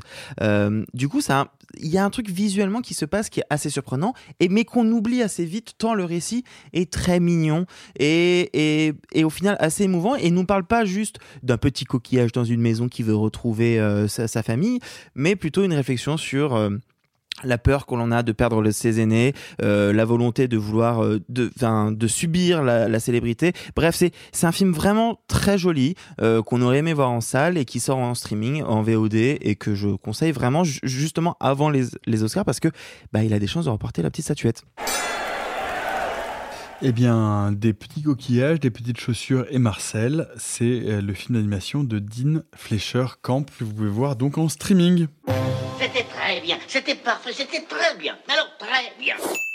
Il en reste un peu plus, on vous le laisse. Est-ce que vous avez des choses à nous conseiller qui ne soient pas que du cinéma ou que Bernard-Henri Lévy, parce que Bernard Lévy n'est plus du cinéma, donc ça sort évidemment de euh, cette catégorie. Oh, c'est dommage, j'en avais un. Et donc Sophie, tu veux nous parler de la dernière vidéo de la manie du cinéma. Exactement. Donc euh, Mélanie Toubeau, euh, alias la manie du cinéma, s'est lancée euh, dans un dans un, une série de de vidéos YouTube documentaires sur comment on vit son son handicap dans une salle de cinéma. Et sa première vidéo est sortie il y a pas longtemps et qui parle de comment on vit le cinéma lorsqu'on a des problèmes de vision graves, euh, de être aveugle, à avoir des vrais problèmes de vision, notamment euh, une personne qui a une photosensibilité au niveau de la rétine qui est très très forte et du coup elle est obligée de porter des lunettes de soleil. Et donc ça commence sur le, le ressenti spectateur et ça va jusqu'à comment on travaille à créer des sous-titres, comment on fait de l'audio-description, comment certaines salles sont adaptées ou non à ce type de handicap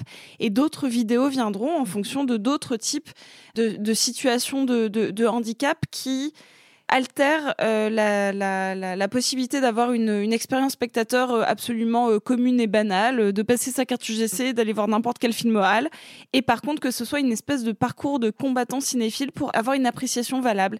Et je trouve que, que Mélanie a eu une, une vraie démarche documentaire intéressante, qu'elle a réussi à faire des choix de persona et de construction dans une vidéo YouTube qui mérite d'être soutenue. Et malheureusement, je trouve que c'est entre guillemets pas assez YouTube friendly pour que ça ait du succès alors que c'est un format extrêmement accessible relativement court une demi-heure. Et euh, si on a un minimum d'empathie ou un, im- un minimum d'intérêt pour comment se construit une salle de cinéma pour permettre une accessibilité au divertissement c'est un sujet intéressant et elle l'a superbement bien fait. Moi j'ai hâte de voir ses autres vidéos et, euh, et ce- celui-là est déjà euh, tout bonnement passionnant N'hésitez pas, évidemment, à aller voir la chaîne de Mélanie, la manie du cinéma sur YouTube. Alexis, ton conseil Bah, comme on a parlé de Last Dance et de la culture drag, je me devais de parler d'une chaîne YouTube qui est un peu particulière, qui s'appelle Five Ninth Avenue Project. Euh, pourquoi la chaîne YouTube s'appelle comme ça? Bah, En fait, ça fait référence à une adresse précise euh, à New York, qui est donc le croisement entre la 5e et la 9e avenue, dans le Meatpacking District à Manhattan. Et pourquoi euh, ce lieu-là précis? Bah, Parce que c'est là qu'habitait un certain Nelson Sullivan. Nelson Sullivan, c'est un artiste vidéo qui a donc vécu à New York, qui est malheureusement décédé prématurément d'une crise cardiaque à la fin des années 80. Et Nelson Sullivan, c'est quelqu'un qui a beaucoup, beaucoup fréquenté les milieux underground de New York, et tout particulièrement les milieux LGBTQIA+, à l'époque. Il était notamment ami avec RuPaul, avant que RuPaul devienne la drag queen la plus célèbre et la plus riche du monde. Et en fait, le, parti pris de Nelson Sullivan, qui est donc un artiste vidéo, c'était que, bah, à la fois pour une démarche personnelle, à savoir se constituer un journal intime vidéo, et en même temps, parce que c'était quelque chose qui le passionnait artistiquement, bah, Sullivan a filmé énormément d'éléments de sa vie privée. Ça peut passer d'un défilé à un spectacle de drag queen en passant par bah, tout simplement le réveil le dimanche matin quand tous ses amis sont à la maison et sont en train de se faire cuire des œufs brouillés. Et c'est une chaîne YouTube qui a été de mémoire créée par un ami de Nelson Sullivan. Voilà, il y a beaucoup, beaucoup, beaucoup de choses à dénicher sur cette chaîne YouTube. Et je pense que si vous voulez en apprendre plus sur la culture underground du New York des années 80, c'est un passage obligé. D'autres, d'autres, d'autres conseils euh, avant d'avoir celui de Simon qui tend la main en bas vers moi en me regardant avec un regard un peu triste.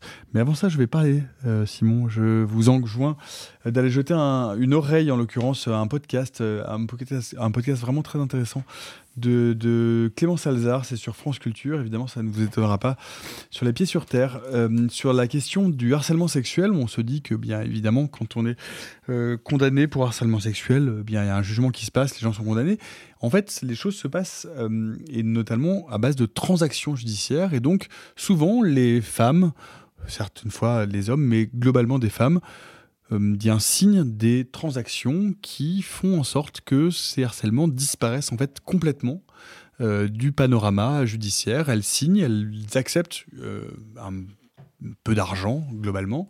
Et en fait, tout- toute, cette, transaction finit par revenir à une forme de négation et de disparition de l'acte d'agression qu'elles ont subi. C'est remarquablement euh, raconté euh, à travers des témoignages, notamment euh, le témoignage d'Elie et Barbara.